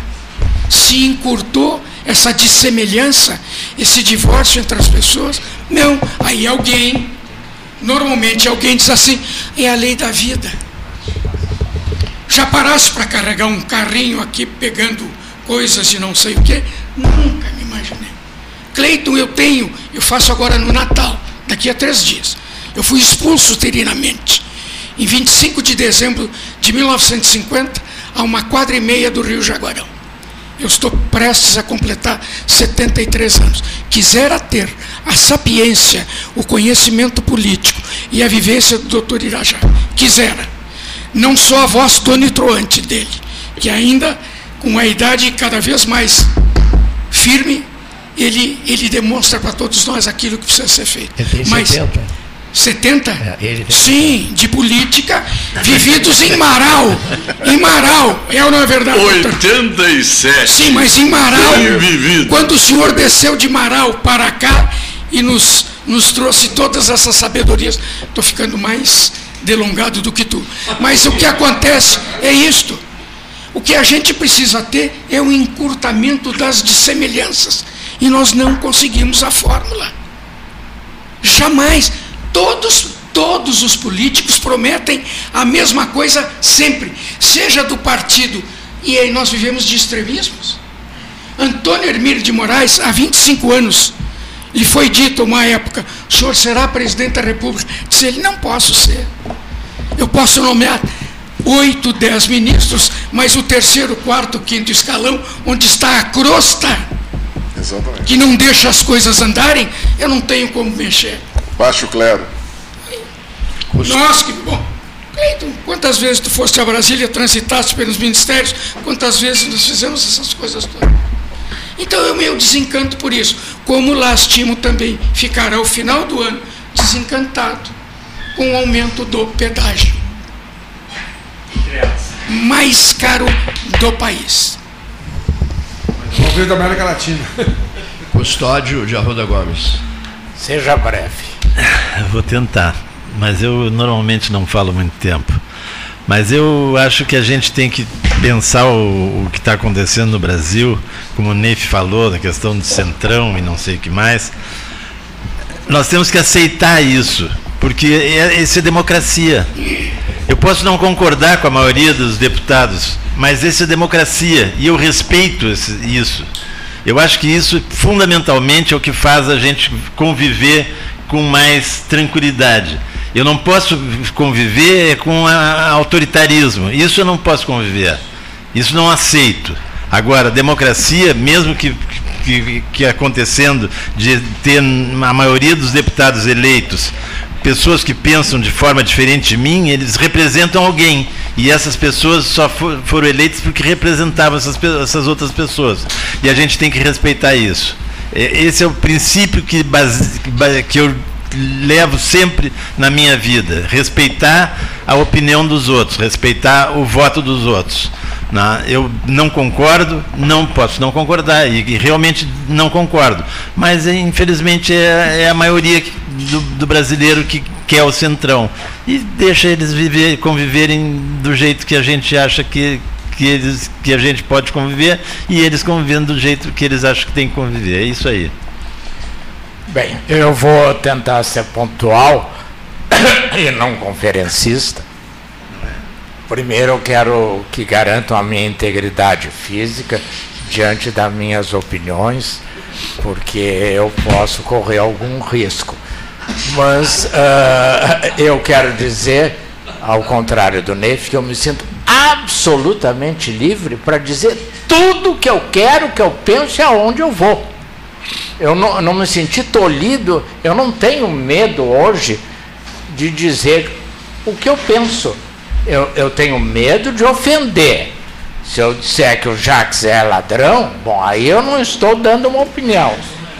Não é, não, aí eu estou ofendendo, então ele pode me processar. Então, a minha opinião política eu não tenho medo de dar, seja o que for. Segundo, é, eu vejo assim com muita preocupação nesse momento que nós uh, vivemos e o nosso economista lá vai, temos dois, um momento de crescimento da macroeconomia brasileira, de melhoria da macroeconomia, até isso chegar ao povo e o povo poder se beneficiar disso, eu não sei avaliar. Então, isso eu acho que justifica as pesquisas que colocam o governo lá embaixo. Porque eh, aquelas promessas eleitorais elas não se viabilizam da hora para o dia, mas que a macroeconomia melhorou, basta ver as notas internacionais, eu acho que isso é entusiasmante, Irajá, para quem quer avançar. Quando nós voltamos ao cenário internacional, voltamos a ser respeitados, etc. E por fim, me preocupa muito, e aí eh, a parte política que o Neif colocou, e acho que é o Custódio, há uma preocupação com a eleição de 24 e não de salvar 23. Há uma preocupação de quem vai ganhar as prefeituras para dominar o país. Não, os, não há uma preocupação de desenvolver o Brasil, há uma preocupação dos grupos de ganhar prefeituras para poder dizer: o Brasil é meu o Brasil não é de todos. Por isso eu encerro o meu ano alegre por ver que o Brasil me deu a liberdade de não ser preso, não ter que ir para frente do quartel berrar. Isso para mim é importantíssimo. Eu não ter que ir para frente do quartel berrar. E segundo, não, não, não, não tem direito à réplica. Ah, e segundo. Tu, tu não é... manda nessa mesa. Hã? Tu não manda nessa mesa. Não, mas eu mando a minha opinião. Não, é porque tu dissesse uma coisa errada, eu queria só corrigir. E, e eu, tá bem, e eu, e segundo, eu fico triste de ver que nós continuamos preocupados com o Brasil vai ser do Bolsonaro ou vai ser do Lula. O Brasil não é nem de um nem de outro. O Brasil tem que ser de todos. O Brasil tem que ser de todos. Neif Olavo há 50 anos nós brigamos. Não, não, não vamos. Não. Brigamos, mas não nos estapeamos. Tens o direito da réplica. Não, não. Só quem pode me dar a réplica é o, o nosso chefe lá. Não, mas a opinião foi minha. Manifeste que vai. Ah, então tá. Não, tem que ter ordem nesse 30 segundos. 30 segundos. 30 segundos. É. Eu preciso de no mínimo meia hora para colocar. já foi meia hora. Já.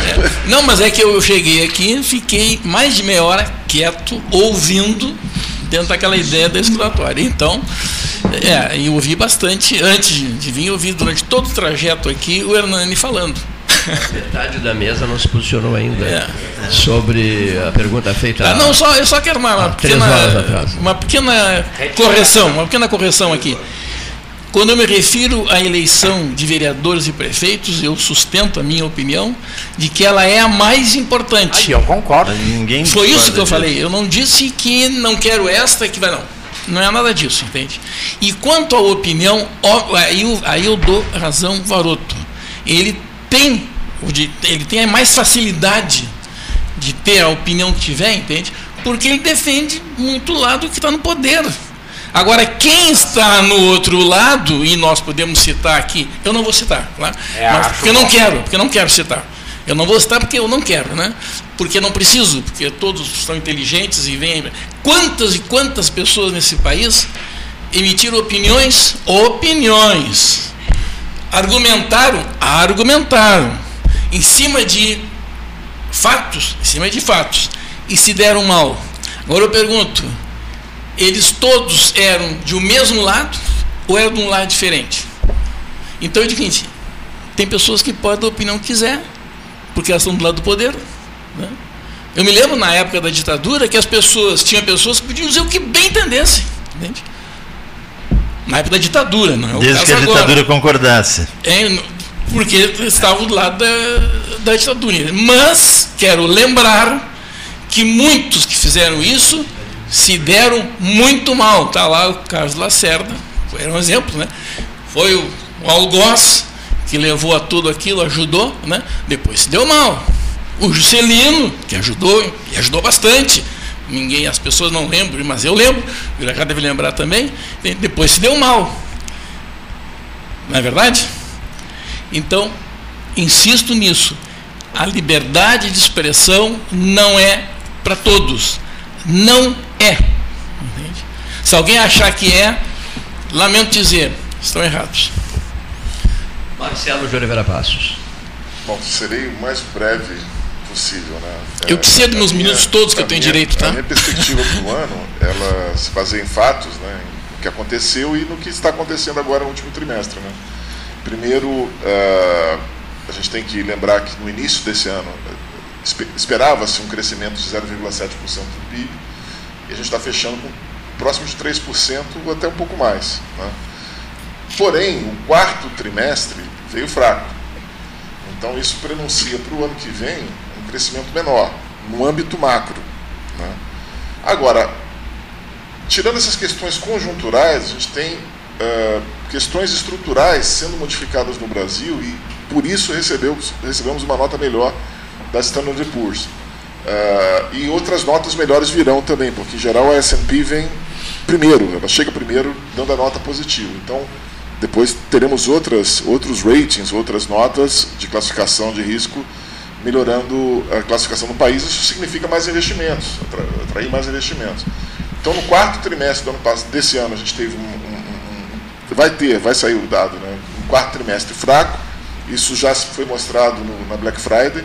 Porém, nós tivemos esse ano um arcabouço fiscal sendo votado, que eh, melhorou muitas expectativas no primeiro semestre Tivemos uma reforma tributária do consumo, teremos outras medidas referentes à renda, alíquotas e tal, mas a reforma tributária do consumo já foi concluída. Tivemos também uh, uma série de, de, de, de medidas uh, que decorrem da ação do ministro Fernando Haddad, que é uma espécie de oásis dentro do deserto do PT lá, né, Gleisi Hoffmann e outros, que impactarão positivamente no, no, no Brasil no futuro. Uh, Pelotas não deve ser afetada pela reforma tributária, segundo dados da, do IPEA, um estudo detalhado do IPEA, que até mostrei aqui na sessão, na sessão comercial, junto com a aliança também uh, aqui de Pelotas. Uh, Pelotas vai ser impactada positivamente, possivelmente pela, pela reforma, mesmo no pior cenário de crescimento, Pelotas deve se beneficiar com a reforma, porque é um município que tem mais de 24 mil reais de renda per capita, então ela vai ser impactada positivamente. E reformas uh, se traduzem no longo prazo. Infelizmente, a gente, a gente não, não reconhece essa. Nenhum país do mundo consegue identificar os efeitos da reforma, mas basta lembrar uma reforma, reforma trabalhista, que foi feita no governo Temer. Desde então, o número de carteiras assinadas aumentou e o número de, de, de, de informais vem diminuindo, no Brasil todo, no agregado. A reforma que foi feita, né, eu estive aqui defendendo a reforma trabalhista, contra, uh, uh, debatendo com, com um advogado trabalhista que até chegou um momento que eu falei para ele, olha, eu estou defendendo ideias, está defendendo o cargo, está defendendo, tá defendendo o seu lado, defendendo lucros de advogados tributaristas, nada contra advogados trabalhistas, nada contra advogados trabalhistas, mas a reforma trabalhista melhorou uh, o ambiente de negócio, beneficiou a vida do empresário e trouxe uh, uh, maior estabilidade, melhor condições aí para melhores condições para redução da informalidade e tudo mais. Então, a, só agora a gente está tendo esse impacto positivo que o país voltou a crescer. A reforma em si não traz empregos, mas a reforma facilita a contratação e a demissão. Só isso já melhora a vida do empresário para contratar e para demitir, diminui o custo dele. E quando a economia entra no eixo, entra numa trajetória de crescimento, a, a, a, os empregos melhores, com carteira assinada, começam a surgir. Isso foi feito em 2017 e agora a gente está tendo efeitos claros disso. Né? Nunca tivemos uma massa salarial tão alta no país como agora. Nunca tivemos tantos, uh, uh, nos últimos anos, tantos, tantas pessoas empregadas como agora. O percentual, o percentual não, é, não, é, não é o melhor. Em, em termos percentuais, não, mas é o número, o número de pessoas. o número de trabalhos. É, é, é, é, mais alto do que de 2017. Não me lembro agora qual o percentual de, de, de carteira assinada. Agora, a taxa de desemprego, ela está caindo, mas ainda não é a melhor possível. Ainda temos desemprego elevado. É bom que se fique claro isso. A gente está numa situação de mercado de trabalho que foi beneficiada pela reforma trabalhista do CRE. de desempregados? De desemprego hoje, 8,9%, 8,7%, alguma coisa assim.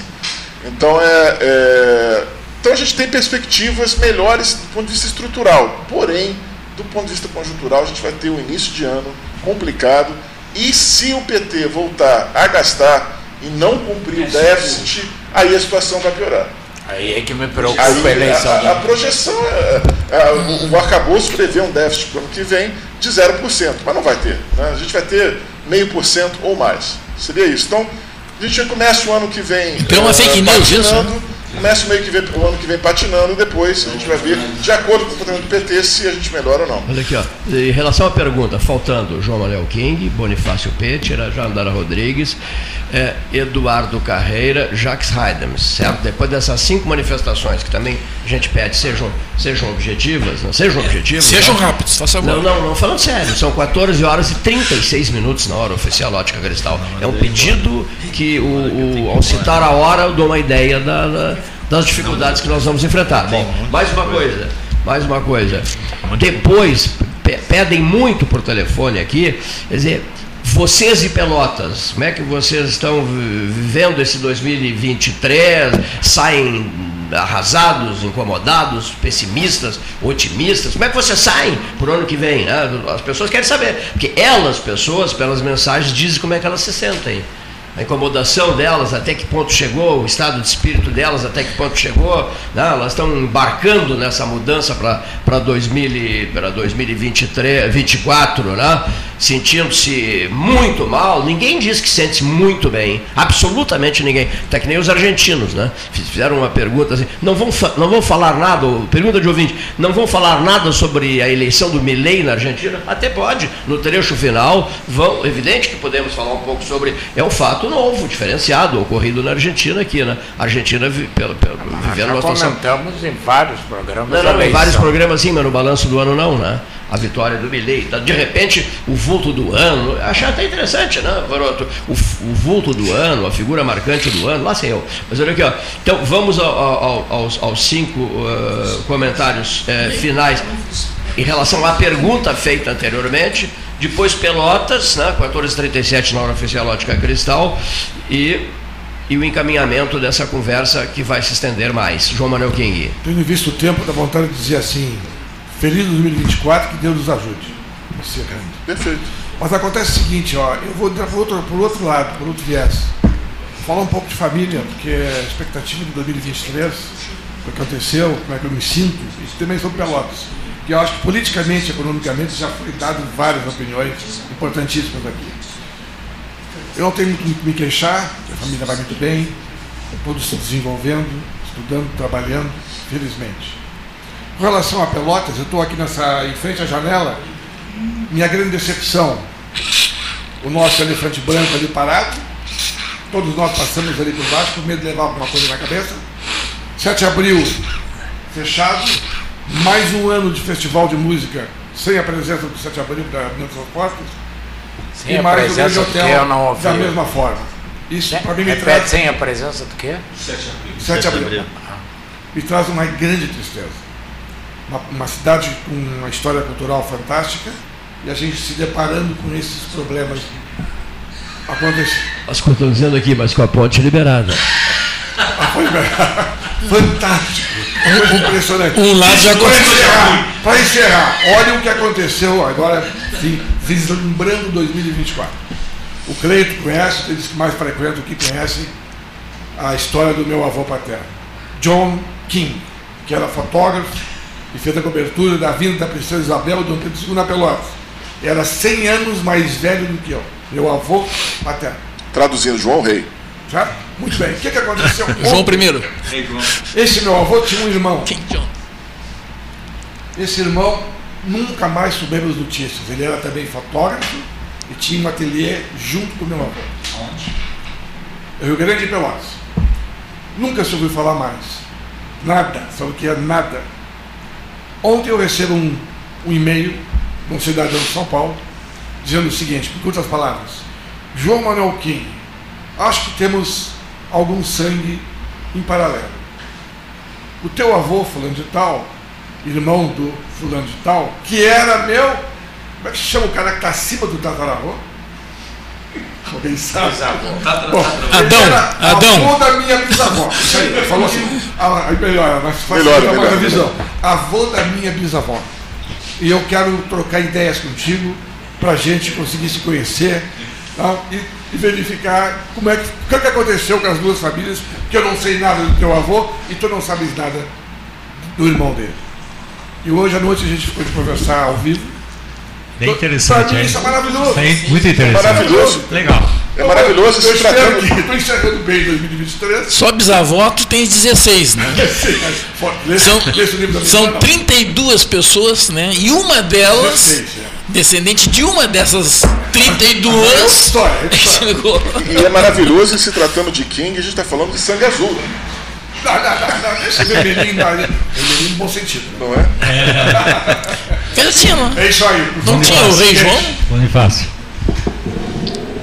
Dá licença, eu quero fazer duas, duas referências aí em relação ao ano de 2023. Primeiro, a minha profunda decepção com a gestão municipal. Tá? Além de, eu, eu uso um termo que muitas vezes eu me apropriei desse termo do Cleiton. Assim, eu fico profundamente irritado nessa época do ano e acho que vai acontecer de novo que o Paço Municipal vai anunciar que o Laranjal está pronto para o veraneio. tá? Isso é uma enganação. Perdão. Não, isso só ser uma parte só. Pois e é. também tem uma capa, e, e também vão ser, vai ser comunicado que o Laranjal está poluído. Tá É- poluído, é a notícia é. de novembro, normalmente dezembro. É, é, a- duas a notícias da tá cidade. poluída, né? Então é. Outra coisa, eu fui um dos felizados que fui parar no SPC, não tendo imóvel, porque um cadastro há mais de 20 anos da prefeitura consta o meu nome. né? Tentei corrigir o cadastro do IPTU online, o funcionário lá de plantão rejeitou a minha argumentação e eu estou no SPC. Então, a, essa falta de gestão e o, e o professor Varoto permitir- eu quero me, Pois não, professor. me solidarizar, porque eu também. Muito bem. E para conseguir sair, eu estou pagando essa dívida que não é minha e que a prefeita deve estar usando nas suas viagens pela Europa. Não, ela não gasta nas viagens na Europa. É, bom, eu não sei As é viagens para a Europa do governo do estado e do município são pagas por uma fundação. É, bom, então alguém está usando o dinheiro de uma dívida de um terreno que não é meu, Sim, é sim, da sim. prefeitura e a prefeitura me cobra e já está me cobrando 20, 24. É, então, Tem todas as- essas questões, né?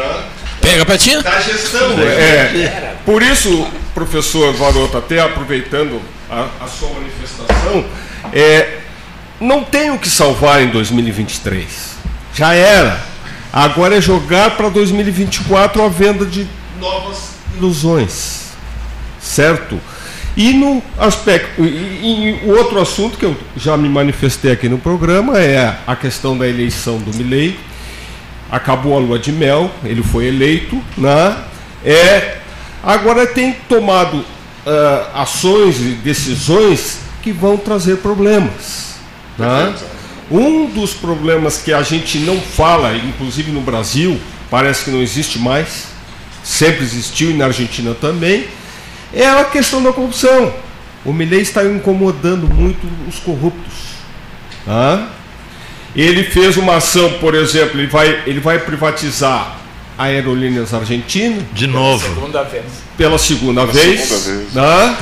Ele já ofereceu os sindicatos dos, do- da- dos aeroviários lá da Argentina, que estão berrando, ele ofereceu para o sindicato, eu dou a empresa para vocês. A petroleira também, a Argentina, é cimentos petrolíferos fiscais. Também. E É a Petrobras IBF, deles, né? né? Eles não é. querem. Então, ele está diminu tá diminuindo muito o número de funcionários públicos, inclusive da Casa Rosada. né? Nove ministérios. Nós temos Nove ministérios, Nós temos pouco ele vai ter que 39. voltar. O Centrão lá também existe, não tem tanta força quanto no Brasil. O mas paro que ter. teve, é, o o paro que teve lá ontem, ontem, ontem, eles estão monitorando quanto que gastaram e vão cobrar dos sindicatos. Sim, sim. Vão cobrar sim. dos sindicatos Então, o custo de, é um da, fato da novo. segurança. E as panelas, eles vão pagar pelas E o panelas? outro fato da América ah, do Sul é a segunda votação em que aquela ah, alteração constitucional do Chile foi rejeitada. né?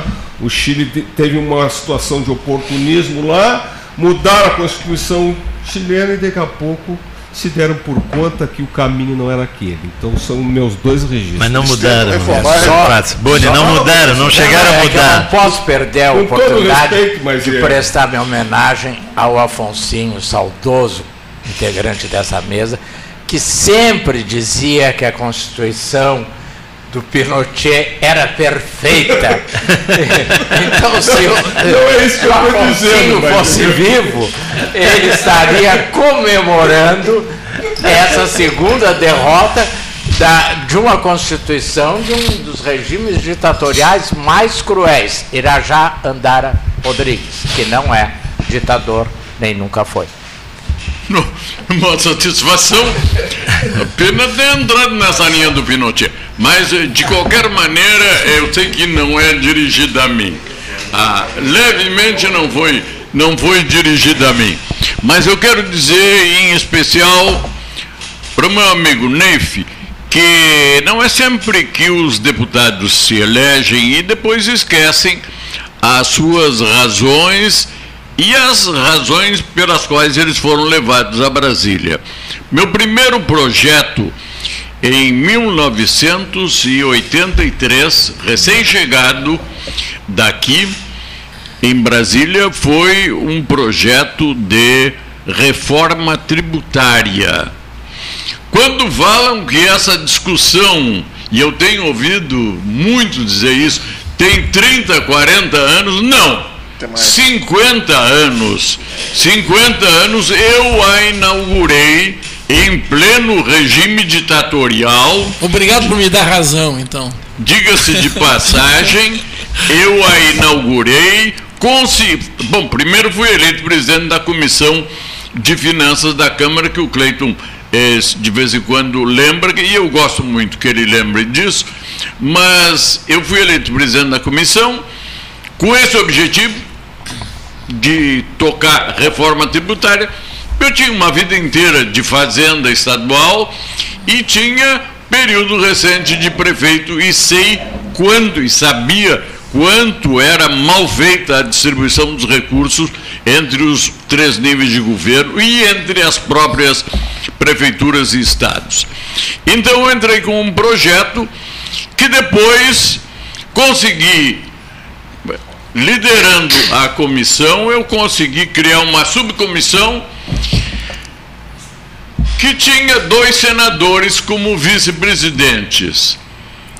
O Roberto Saturnino, do Rio de Janeiro. Saturnino Braga. Saturnino Braga e o, o nosso ex-vice-presidente da República, senador também, o Marco Maciel. Marco Maciel. E nós fizemos esse país inteiro com uma proposta de reforma constitucional para mudar o sistema tributário brasileiro. E eu lhes digo que lastimavelmente.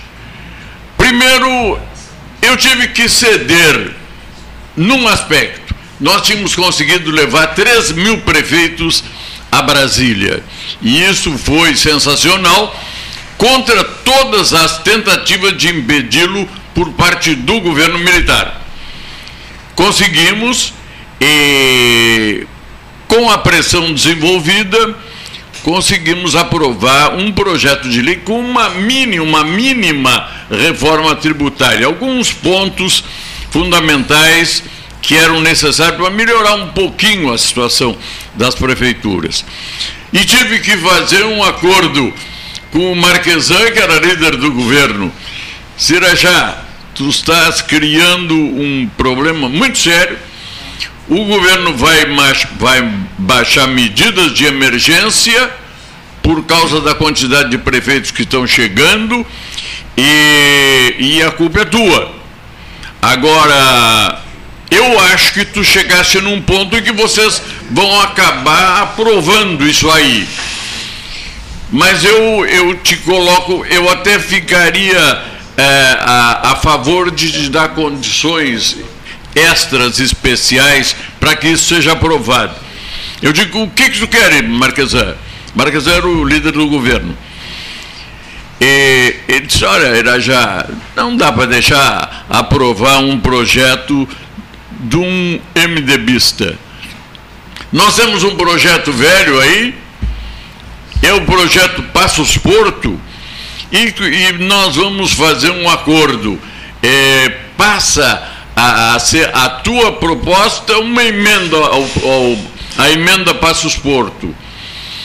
E aí, aí há condições de aprovar. Claro, eles nomearam o Newton Cruz para supervisor das medidas de emergência. Newton, popular foi, Newton. Foi, foi muito duro. Nós tínhamos que nos, na, na, no aeroporto buscar prefeitos que estivessem chegando, porque eles estavam de, de, chegava depois da, da, da aterragem, chegava um oficial fardado no meio do, do avião e dizia: os senhores estão confinados nos respectivos hotéis. Então, nós nos sucedíamos e imediatamente nós. Olha, vocês estão, diz o pessoal aí do, do Exército, vocês estariam confinados não sei onde. É, a Câmara está disposta a receber vocês todos. Lá é território livre do Brasil. E vocês estão convidados para ir para lá com as malas e bagagens, se quiserem. Mas nós garantimos que nós vamos votar e vamos ganhar. Resultado, com essa modificação de, de autoria acabou aprovada a emenda Passos Porto, não foi Irajá Rodrigues. A luta continuou até que eu fui indicado pelo Ulisses para ser o relator do sistema tributário na Constituinte.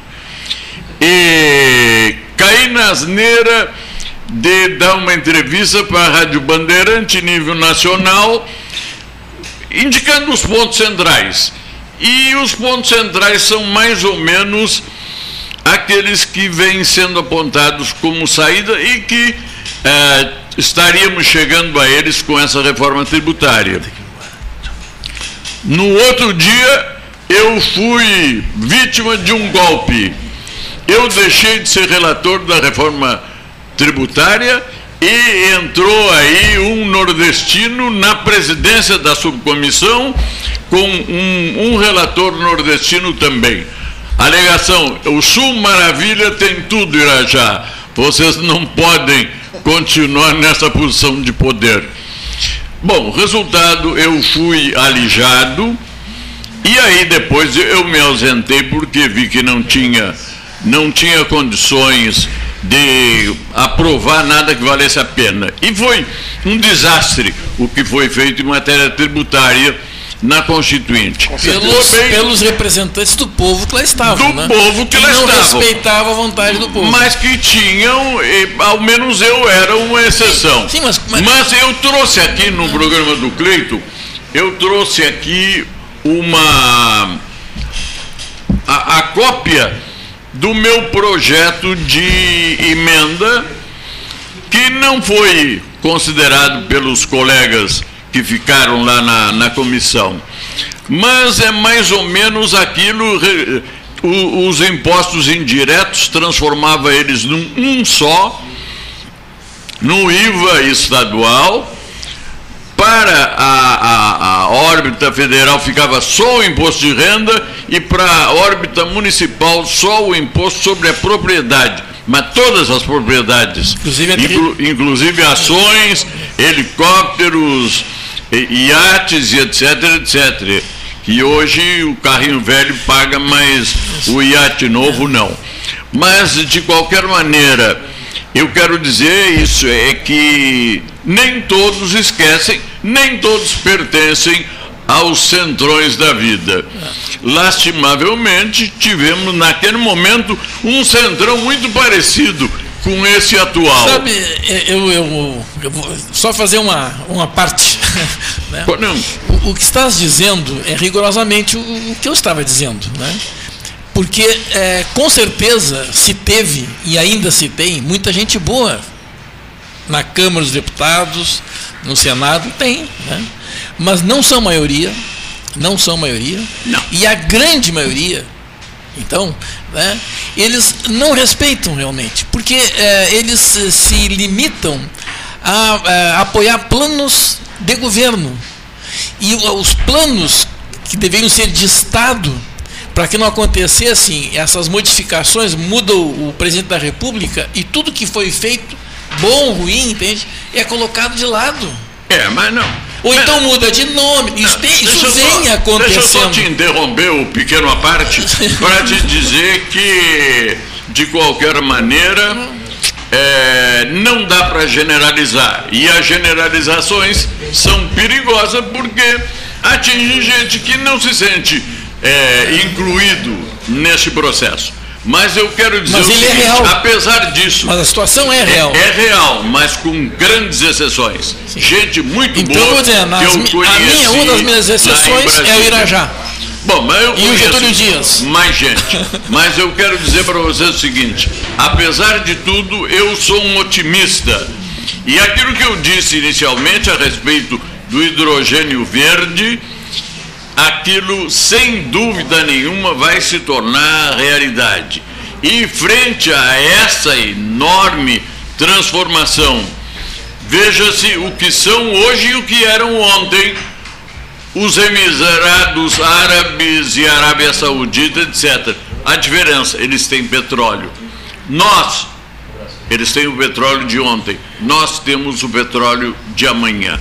Por isso, eu sou otimista e acho que, principalmente Pelotas, tem um grande destino pela frente e eu quero estar vivo para bater palmas para a nova Pelotas que vai surgir. Valeu. Muito obrigado. Sempre foi assim, né? um otimista. Acho que o Carreira está sem microfone. O Carreira tem que, é, tem que passar um microfone para o Carreira, daqui ó. O, o, otimismo dele já. E eu sempre enchi o peito para dizer Agora isso. Agora é hora do Carreira, não é da Carreira. Sim, sim, mas deixa eu só deixar bem claro isso. Eu sempre disse com vivo entusiasmo, é, com vivo entusiasmo, Marcelo de Oliveira Passos, presidente da Comissão de Orçamento e Finanças da Câmara dos Deputados, uma das celebridades do Poder Legislativo Nacional, brilhando e sempre intensamente. Né? O, o eleitor dele sempre se sentiu eh, realizado por ter dado um voto a um homem de alto brilho prefeito, deputado federal, presidente dessa comissão de orçamento e finanças, uma das mais importantes comissões de Brasília, Sim, é, né? É. deitou e rolou, brilhou intensamente e depois tive sorte também que um grande amigo meu, eu não sabia, era grande amigo dele, e esse grande amigo meu dizia maravilhas dele. Quem era esse camarada? Simval Sebastião Duarte Guazelli, que governou, que governou o Rio Grande do Sul, e o Ira, duas vezes, e o Irajá, na condição de deputado federal envolvido até o pescoço com, a, com, a, com o drama aquele do banco, né?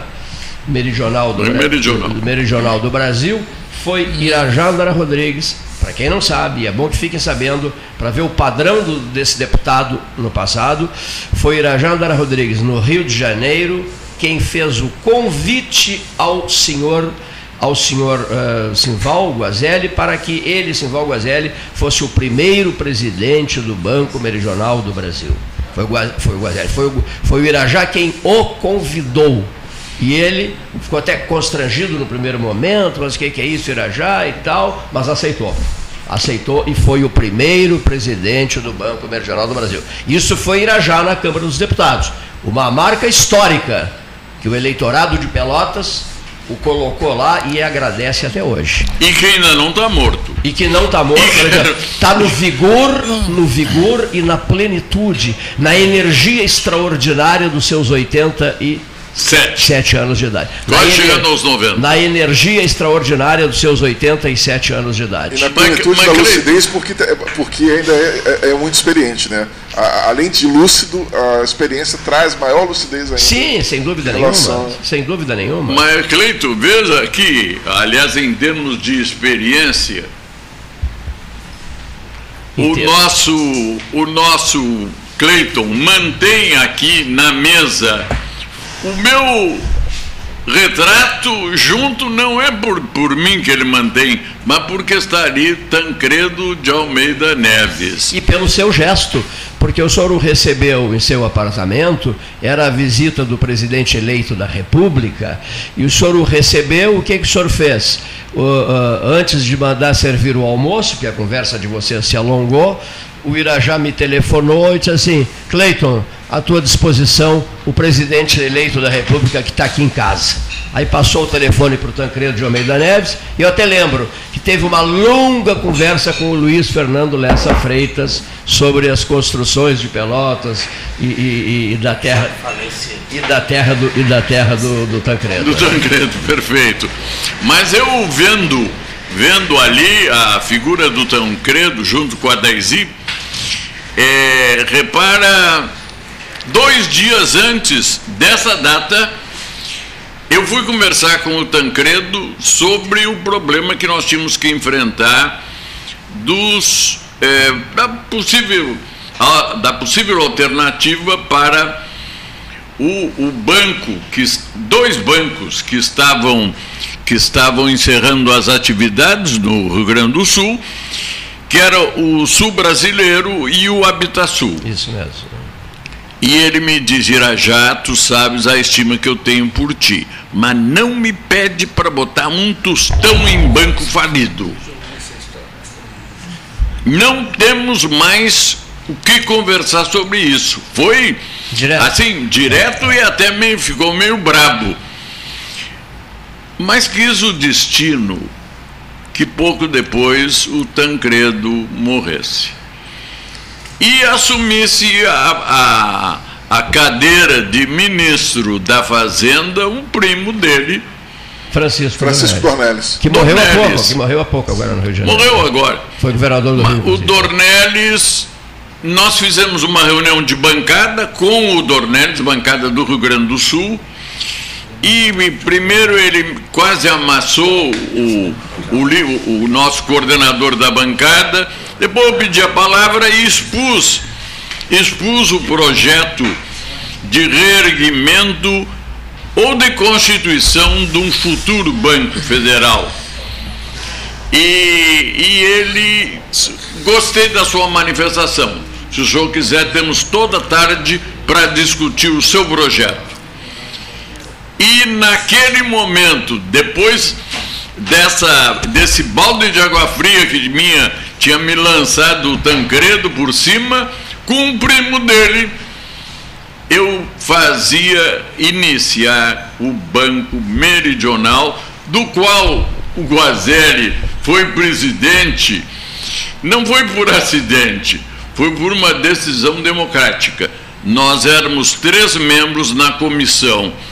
era o Guazelli, o Siegfried Reuser e eu.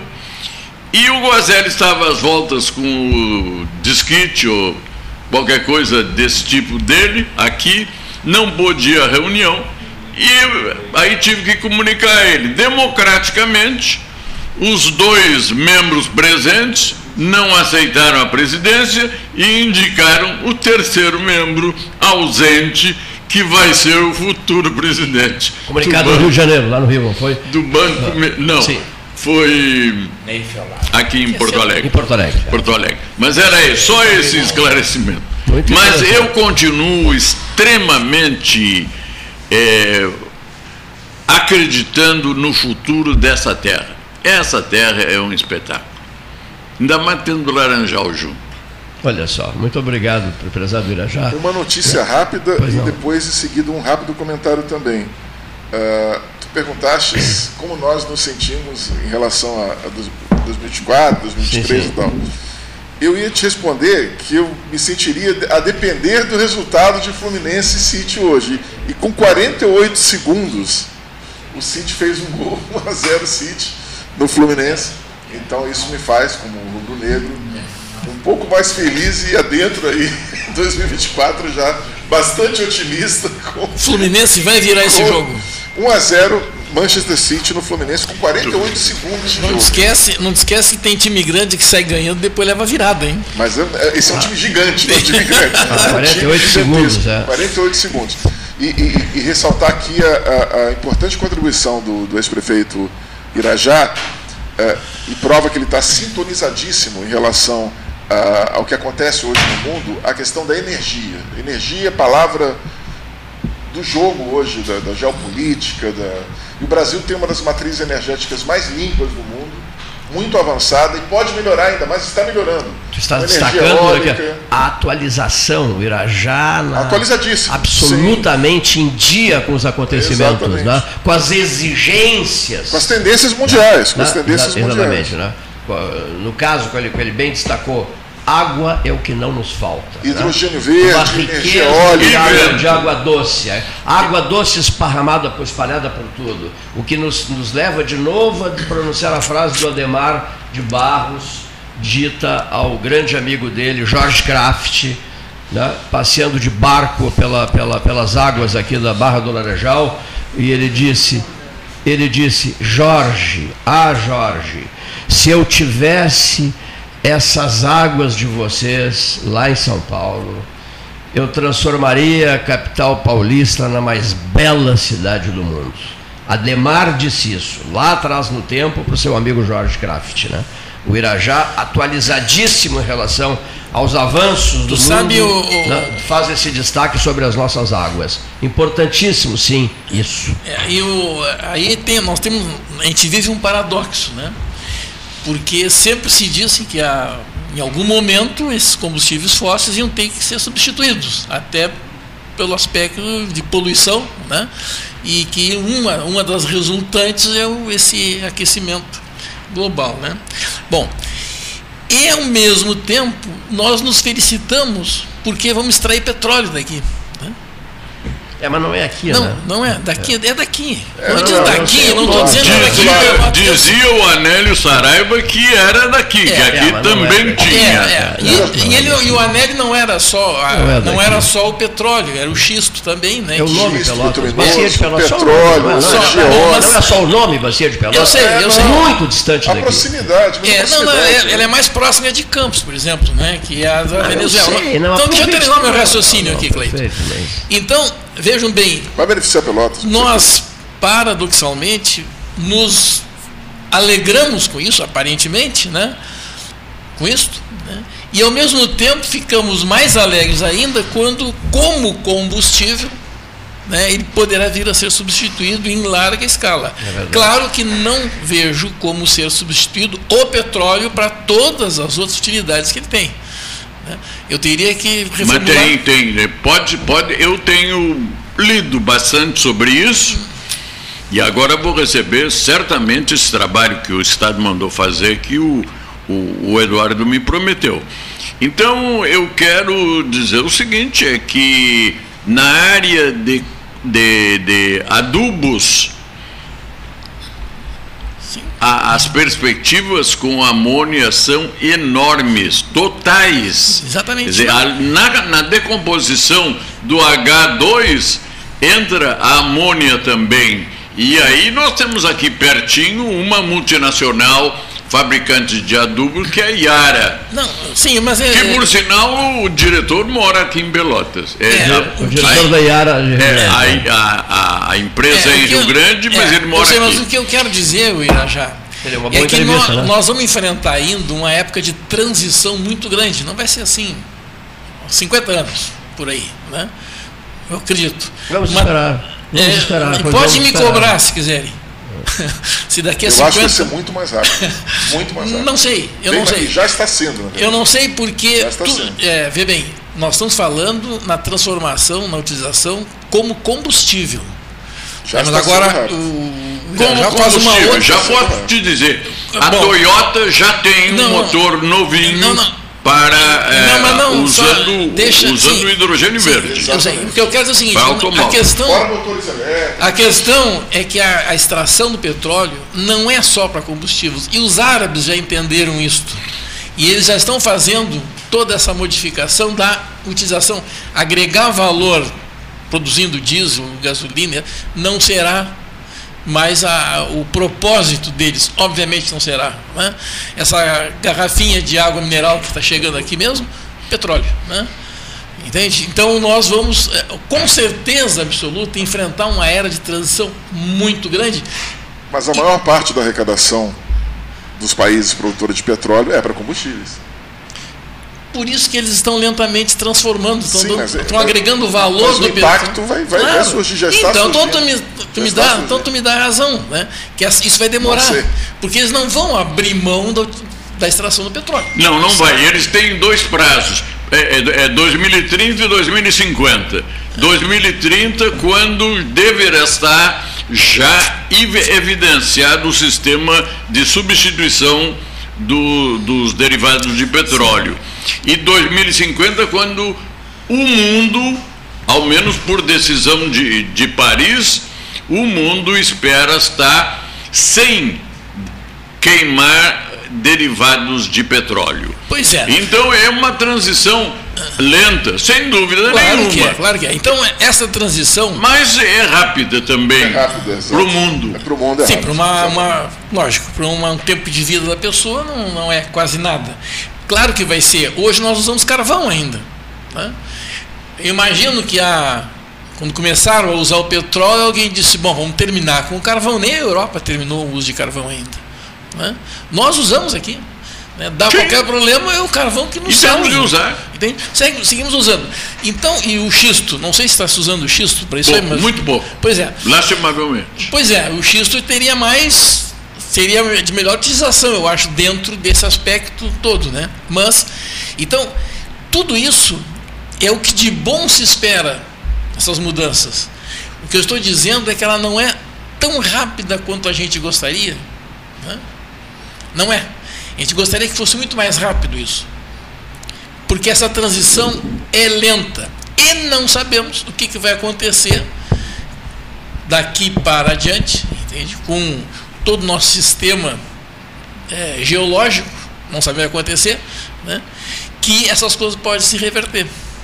Olha, é possível que tenhamos guerra, e é bem provável que tenhamos, uh, até, quem sabe, em continuação com essa loucura lá é, que hoje ocorre por causa do, do, desse, desses atentados que houve lá no Oriente Médio, mas te digo que essa é a linha inexorável do futuro. Por quê? Porque senão nós vamos gradualmente nos despedindo primeiro das Ilhas Fiji e outras tantas, depois de Camboriú e depois sabe lá o que vai tocar é, para nós aqui, que também somos uma região é, baixinha. Claro, aí eu... Então, o mundo vai sentir, em razão do atropelo em cima dele, dos fatores naturais, vai sentir que tem que mudar o mais rápido possível. Se o mais rápido for até 50, que bom. Nós ainda vamos é, chegar é, lá. Aí, aí tem outra eu, parte. Quando nós chegarmos lá, eu vou te dizer. Tá. Detalhe, é uma transição. Parte... 50 anos é uma transição outra... efetiva e completa. E a outra Durante parte... esses 50 anos, teremos uma velocidade cada vez maior decorrente das novas tecnologias, das inovações, das, da, dos aplicativos, enfim, te, da inteligência artificial, temos uma, uma, uma, uma, uma transição rápida que vai durar 50 anos, mas a transição completa Não, 50 anos, anos é mais. Em 15 anos o mundo vai ser outro. Eu posso dizer e esse convite eu faço a este programa aqui, que ponteou a luta pela duplicação da 116, eu faço esse convite. Vamos também, convido o Cleiton e vocês todos, vamos também nos unir e tentar fazer de Pelotas o coração dessa transformação. Os elementos materiais estão aí à nossa disposição. Cabe a nós ter a clarividência de usá-los na devida oportunidade que é amanhã. E a frase é aquela no avião do Colares, o avião do governador que me foi emprestado, e aquele pessoal ligado ao Ayrton Senna, sobrevoando aqui Barra do Laranjal, Lagoa dos Patos, La Mirim. Ele fez, ele fez um sobrevoo extraordinário e demoradíssimo à época. Né? É, pessoal que veio de São Paulo, logo depois da morte do Senna, em setembro de 1994. Né? Lembra disso? Foi antes de setembro, acho que foi. Não, foi setembro, eu tenho certeza. Fui foi antes da Copa, Copa. Não, não, não, querido. Setembro de 1994. Não, a morte do Senna. A morte foi dia 1 de maio. É isso. Não, eu disse que em setembro a, a gente trouxe. Não, não, não, não, Setembro, em setembro tá, veio tá, o pessoal do ligado ao Ayrton a Pelotas. E o Colares me emprestou o avião, era o governador do estado. E nós sobrevivamos tudo isso. E aí ele me disse, eu queria ver mais águas.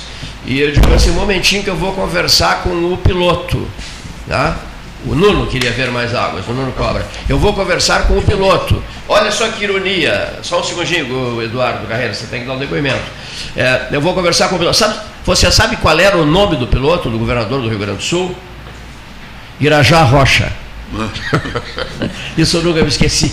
Aí não fiz a brincadeira com ele. E e, e, e, e o Irajá ficou sobrevoando essa região toda. E ele, e ele pronunciou aquela frase que eu nunca mais esqueci, sempre reproduzi, sempre que foi possível. É por isso que ele enxerga as coisas perspectivas. Reproduzi até para o Antônio Hermílio de Moraes, num jantar na, na casa da dona Neide Sena da Silva. Né? Por então, o poderoso empresário Antônio Hermílio de Moraes foi convidado para estar eu estava na mesa, a, mesa do, do reitor da USP, Flávio Fava de Moraes, que eu havia trazido a Pelotas também, e, chegou, e, chegou o Nuno com o Antônio Hermílio. Sentaram-se à mesa do, do reitor da USP, eh, Fava, Flávio Fava, que me convidaram para estar ali, para ficar ali.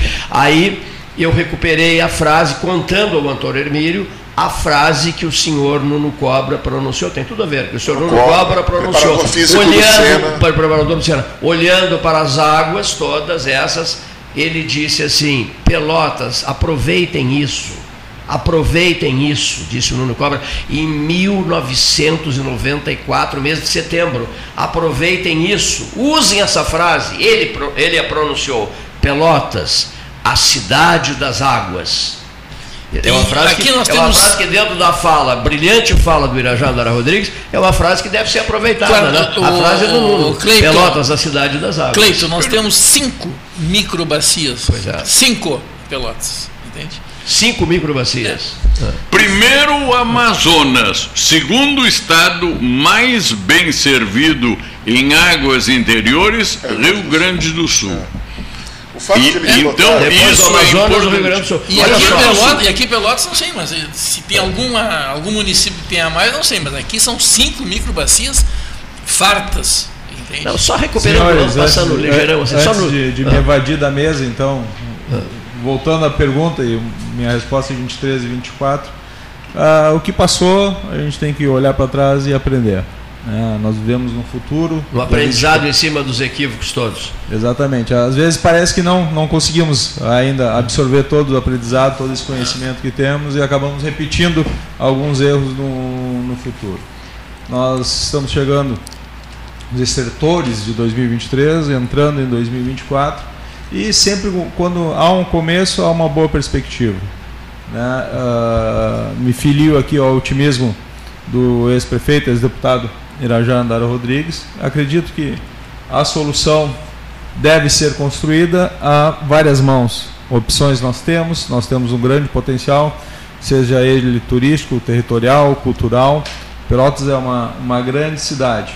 Uh, voltando um pouco à fala do, do Neif, né, quanto à representação e representatividade política, né, nós talvez estejamos uh, de alguma forma fazendo errado, porque é impossível a região sul aqui com cerca de um milhão de eleitores não tem um deputado estadual.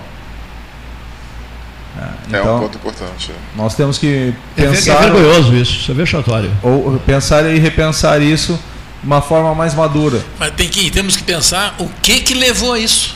Também, mas nós temos que pensar principalmente assim, quais são os nossos representantes? Quem é. estava lá? Por que pulverizou tanto o voto que não Ex concentrou em um? Exatamente, é porque nós não nós não olhamos para trás e aprendemos com o passado. Nós não aprendemos com o passado. Minhas palavras há pouco. Exatamente, é o que eu estou te repetindo por causa disso, estou concordando Minhas palavras há pouco. Então, por exemplo, nós temos que pensar o porquê disso acontecer. E outra, uh, todos nós nos sentimos representados, seja nas nossas casas legislativas, na nossa Câmara Municipal, na nossa Assembleia Legislativa, na nossa Câmara dos Deputados, no Senado Federal, estamos realmente representados? Isso é uma pergunta que, que eu aprendi a fazer. Né? Quando perguntar, ah, você está bem? Não, estou bem. Não, você está realmente bem? Ou seja, nós estamos representados, estamos realmente representados, nós estamos realmente, a nossa realidade, a minha vida, a vida de vocês, está lá com o teu representante político? Ou eles vendem alguma coisa na campanha, talvez por não ter uma não capacitação. Entregam. Vende, mas não entregam. Talvez por não ter uma capacitação ou uma. Para o Irajá não ficar chateado assim, com exceções. Com exceções, com exceções.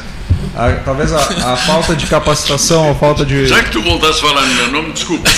eu, eu tenho. A, a, daqui a nove minutos eu Fala tenho que estar na cadeira de um especialista aí, vendo uns probleminhas. Então. Um grande abraço. Grande abraço, um grande ano, um grande Natal e a certeza de que eu vou te incomodar um bocado nesse teu programa. E a de... energia sobrando, é isso? Pelo sobrando. jeito, não é? O que eu vou fazer? Até. Então, tu, está, tu estás com 60 anos. As próximas Não, com essa energia toda, ele está com 60 anos. 87. 87. Vou chegar a 90 logo logo. Detalhe, pelo fato de ele ser um piloto, pelo fato de ele ser piloto, explica essa visão e perspectiva de longo prazo que ele tem. É, é verdade, ali. Muito bem, que energia, né? Que energia. Exatamente. É, ainda comentávamos há pouco, né? Isso é, isso é um outro, uma outra coisa que me chama a atenção. A gente não aproveita a experiência. Não, né? Não, não, não aproveitamos, não aproveitamos a experiência. É. E, e, as pessoas, quanto mais idade têm, mais elas entendem que, a, que certas diferenças têm que ser aplainadas para que juntos, essas pessoas juntas, né, possam contribuir com essa experiência, entende? E com essa capacidade de é, nivelar tudo. É tudo normal. É, né? Essa sabedoria só a maturidade nos traz, é, né? inclusive na, nas próprias relações familiares. Né? Eu, eu tenho filhos adolescentes, então eu estou numa fase que eu olho meu pai com os olhos e sou visto por, pelos meus filhos com outros olhos. Sim, exatamente. Né? Então hoje eu vejo meu pai com 76 anos e digo, pô, tenho tanta coisa para aprender contigo. Idade. Né? E talvez o tempo é. não nos permita. Teu pai é da minha idade. Sim. E aí o, meus filhos me olham, né? eu hoje com 48 anos, o meu mais, mais, mais velho está com 17, depois é. tem 16 e um de 12 eles me olham assim, papai, tu, tu sabe pouco, Aliás, não sabe dizer, nada. Em carreira, eu vou dizer uma coisa que vai deixar o Cleito contente aqui. Eu sou só 10 anos, sou 10 anos mais velho que tu. Cleito, só 10 anos, vou dizer tá uma ótimo. coisa, Cleito. Alguns professores pediram que eu mandasse uma cópia do programa o outro dia que nós falamos sobre a questão da educação aqui. Está disponível no Spotify, é só procurar lá. Sim, já, Podcast já exatamente. Spotify, né? até mandei, mandei para eles tudo, entende? E eles estão, vão se reunir e tal, entende? Porque é, disseram que eu estava falando o que eles pensam e não podem falar. Ah, não podem falar. Não podem. Não podem porque eles não sentem, eles não sentem seguros em falar. Entende? e não adianta as pessoas dizerem, não, não, não, isso é um fato. Cleito, isso é uma verdade. Se, as, se a pessoa não se sente segura, né? Se ela não se sente segura, é um sentimento. Mas por que, que ela não se sente segura? Não tem uma lógica. Reforçando o que o Neif tinha mencionado, do lado também, e o Cleiton também mencionou, né? uma frase aqui do Nelson Rodrigues, do gênero Nelson Rodrigues. O jovem tem todos os defeitos do adulto e mais um, da inexperiência. E a impaciência, e, a, e a, impaciência para aprender. É. E a impaciência uh, para, para, digamos assim, para dar um tempo para esse aprendizado. Que é fruto da experiência também. Agora isso também é culpa, é culpa, é culpa da gente, né? Eu vou dizer da gente porque eu aqui nessa mesa sou o que representa isso que vocês estão falando. Sou o mais velho, bem mais velho que vocês, entende? Mas a grande maioria das pessoas da minha idade, a grande maioria, entende? Se aposentam literalmente.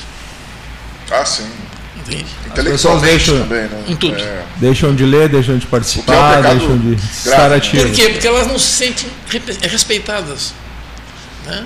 Eu uma Ou vez representadas me... na sociedade. Agora sei, isso tende a mudar, tipo, por, é, é, é, porque a população está envelhecendo. Pois, pois é. Então, isso, tá, isso vai mudar. Eu vou. Eu, em 15 anos, 20 anos, isso, isso eu alguns anos. Mudar radicalmente. É, eu estava recém. Como acontece em Portugal hoje. É. O país já, já, já com perfil etário ao Japão, Itália. Sim. Né? Sabe, eu já eu estava assim há poucos anos aposentado, mas ainda ativo, né, dando aulas, né, mas não mais na universidade. E me encontrei com um professor que estava aposentado também na universidade, que é pesquisador, professor, pesquisador, extensionista e tal. E ele caminhando assim, cabisbaixo, eu disse, o que, que é isso, cara? E tal. Ah, eu estou muito chateado.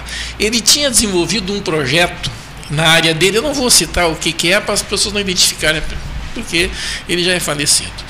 Né? E dizer, olha, eu, eu fui convidado para ir fazer um, é, uma conferência sobre um, um, assunto que, segundo eles, eu sou o que entende mais, e sempre dizendo assim, né?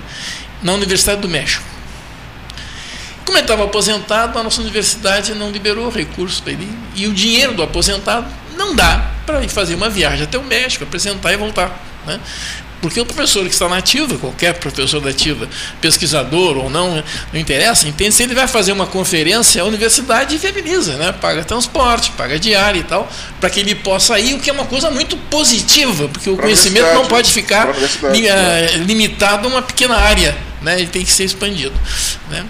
E a tristeza dele Entende?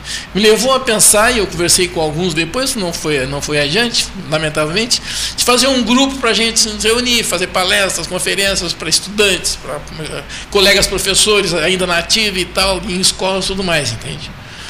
Terminamos não fazendo isso, porque cada um já tinha alguma atividade que, daquelas pessoas, né, que de certa maneira botavam em ação, né, mas este não. Né? Não levou muito tempo, ele morreu, e segundo a gente sabe, entende, ele estava assim numa depressão. É, né? É porque ele saiu de um, de um patamar alto uhum. e de repente, aposentado, não serve mais. É. Entende? Isso tem que mudar. Né? Porque essas pessoas ficam disponíveis e ainda são, pessoas, ainda são baratos. São, né? continuam produtivos, né? É, são exatamente, né? Mas não, da experiência. Exatamente, mas não. Mas... A, a, o amadurecimento de um pesquisador leva tempo, né? Não é uma coisa. Sim. O amadurecimento, pessoal, tu ter uma, uma ideia, tu emitir isso, tu ter uma crítica tua, da tua ideia, do, claro, do teu pessoal, claro. é, isso demora.